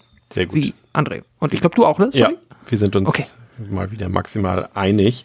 Ähm, das soll es für heute gewesen sein. Noch ein kleiner Ausblick. Ähm, wie gesagt, nächste Woche besprechen wir dann äh, Fulci's The Beyond, den zweiten Teil der Gates of Hell Trilogy. Dann äh, noch äh, zwei kleine Verbraucherhinweise. André, äh, du hast unseren TikTok-Account wiederbelebt. Was ist da los? Wie kann ich das finden? Was gibt's nee. da? Mir war langweilig. Ja. Nein, ich habe mal wieder, also wir hatten ja schon mal angefangen, letztes Jahr so ein bisschen äh, TikTok mit Horror zu befeuern. Ähm, parallel zu unseren Folgen, wie so mal ein paar Fakten, irgendwie kleine Videos zu machen. Hat auch Spaß gemacht, ganz gut funktioniert hier und da, aber es haben wir ja eingepennt. Aber ich bin jetzt mal die Tage, ich meine, äh, in meiner Corona-Phase hatte ich sehr viel Zeit, während ich im Bett gelegen habe. Offensichtlich. Und nichts getan habe. und äh, ja, bin, hab mal durch Horror-TikTok noch mal mich gescrollt, durch, durch Hashtags mich gesucht, durch, durch, durch Schlagwörter ges gesucht, was es so gibt. Und ja, ey, das äh, gerade im deutschen Bereich ist da echt wenig. Und wenn was da ist, ist es in meinen Augen, wird jemand angreifen, nicht cool oder nicht wirklich ähm, ja, Wissens, wird nichts Wissenswertes vermittelt, zumindest nichts, was man jetzt nicht weiß, wenn man nicht einfach Netflix abonniert hat oder so. Deswegen dachte ich mir, und im Englischen gibt es da relativ viel natürlich im internationalen Bereich, aber dachte im Deutschen gibt es immer noch so eine Lücke, was wirklich ähm, ja, Wissenswertes über, über Horror angeht und habe mir dann so zwei, drei Sachen überlegt, die man eigentlich machen könnte, wie zum Beispiel ähm, ein Format, was ich jetzt auch dann gestern mit einem kleinen TikTok gestartet habe, nämlich Horrorfilme, die in Deutschland zensiert wurden. Denn, klar, unsere ein ähm, Zombie hängt am Glockenseil wäre ein gutes Beispiel. Zum Beispiel, kommt vielleicht bald. Ähm, unsere Hörerschaft weiß das natürlich, äh, weil man sich natürlich extrem mit Horror irgendwie auseinandersetzt, glaube ich, wenn man uns hört, zumindest die meisten, und äh, kennen oder wissen zumindest, wo sie informieren können, ob ein Film jetzt irgendwie geschnitten ist, bevor man ihn sich auf DVD kauft. Aber ich glaube, viele wissen das halt einfach nicht in der breiten Masse. Und äh, das hat es auch schon gezeigt, denn ich habe als ersten Film dort äh, Eden Lake gewählt ist kein rein, reiner Horrorfilm, Horror-Thriller, sagen wir mal. Aber ja, der in Deutschland ja auch immer noch ähm, auf dem Index steht, der in der deutschen Kaufhausfassung ab 18, die auch eben, eben auf, auf Prime und so streamt, geschnitten ist um zwei Minuten. Ja, und die Kommentare ähm, unter dem Video, ich habe es eben nochmal geguckt, also wir sind schon auch bei 10.000 Aufrufen. Das ist Wahnsinn, wie viel ähm, Reichweite man in kurzer Zeit auf TikTok aufbauen kann. Immer wieder faszinierend. Von träumen wir in unseren Podcast-Zahlen hier noch. ja, das stimmt nicht. zumindest, zumindest, ich meine innerhalb von einem Tag. Ja. da brauchen wir zumindest zwei, drei Wochen für einen Podcast. Ähm, und ja, viele Kommentare sind eben, hä, was, warum, wusste ich gar nicht, hä, wie, wieso, das ist doch ab 18, wieso sind sie nicht ungeschnitten? Ja, also es zeigt schon, da gibt es noch viel in der Breite. Kannst du direkt auf Mama, Papa, Zombie verlinken. Genau, ähm, wurde, ja, wurde auch schon geschrieben, so, ich, ich hasse die FSK seit den 80ern, war mein Lieblingskommentar bisher. Ähm, Also man, es, es zeigt sich, ich glaube, da ist noch Bedarf so an Horrorwissen und das wollen wir jetzt versuchen, mal wieder ein bisschen ähm, dort zu füllen. Also wer Bock hat, sucht einfach Devils and Demons ähm, bei TikTok und kann uns dort gerne reinfollowen. Ja, und ähm, falls ihr noch mehr Bock habt auf noch mehr von uns, dann ähm, solltet ihr auf Steady gehen, auf unseren Steady-Kanal, der auch verlinkt ist. Dort äh, gibt's äh, tolle Benefits. Zum Beispiel könnt ihr regelmäßig ähm, uns bei Watchport, äh, Partys, bei Watchpartys äh, mhm. beiwohnen und mit äh, uns dreien Horrorfilme gucken. Das hat bisher immer sehr viel Spaß gemacht, aber ihr bekommt natürlich auch den meisten Content ein bisschen früher. Zum Beispiel unser neues äh, Format, Interviewformat, wovor gruselt sich eigentlich da könnt ihr zum Beispiel jetzt schon die neue Folge ähm, hören, die diesmal André aufgenommen hat mit einer ganz, ganz tollen Gästin. Wir verraten hier natürlich nicht wer, aber es lohnt sich da vielleicht sogar schon mal ein bisschen früher reinzuhören. Ähm, also schaut da auch vorbei. Ansonsten vielen Dank für eure Aufmerksamkeit, vielen Dank für eure Unterstützung natürlich. Und wir hören uns dann in der nächsten Woche wieder beim zweiten Teil der Fulci-Wochen. Ähm, gibt auch eine gratis Currysoße dazu. Bis zum nächsten Mal bei Devils and Demons mit Pascal, mit André und mit mir, Chris. Ciao. Tschüss. Ciao, ciao.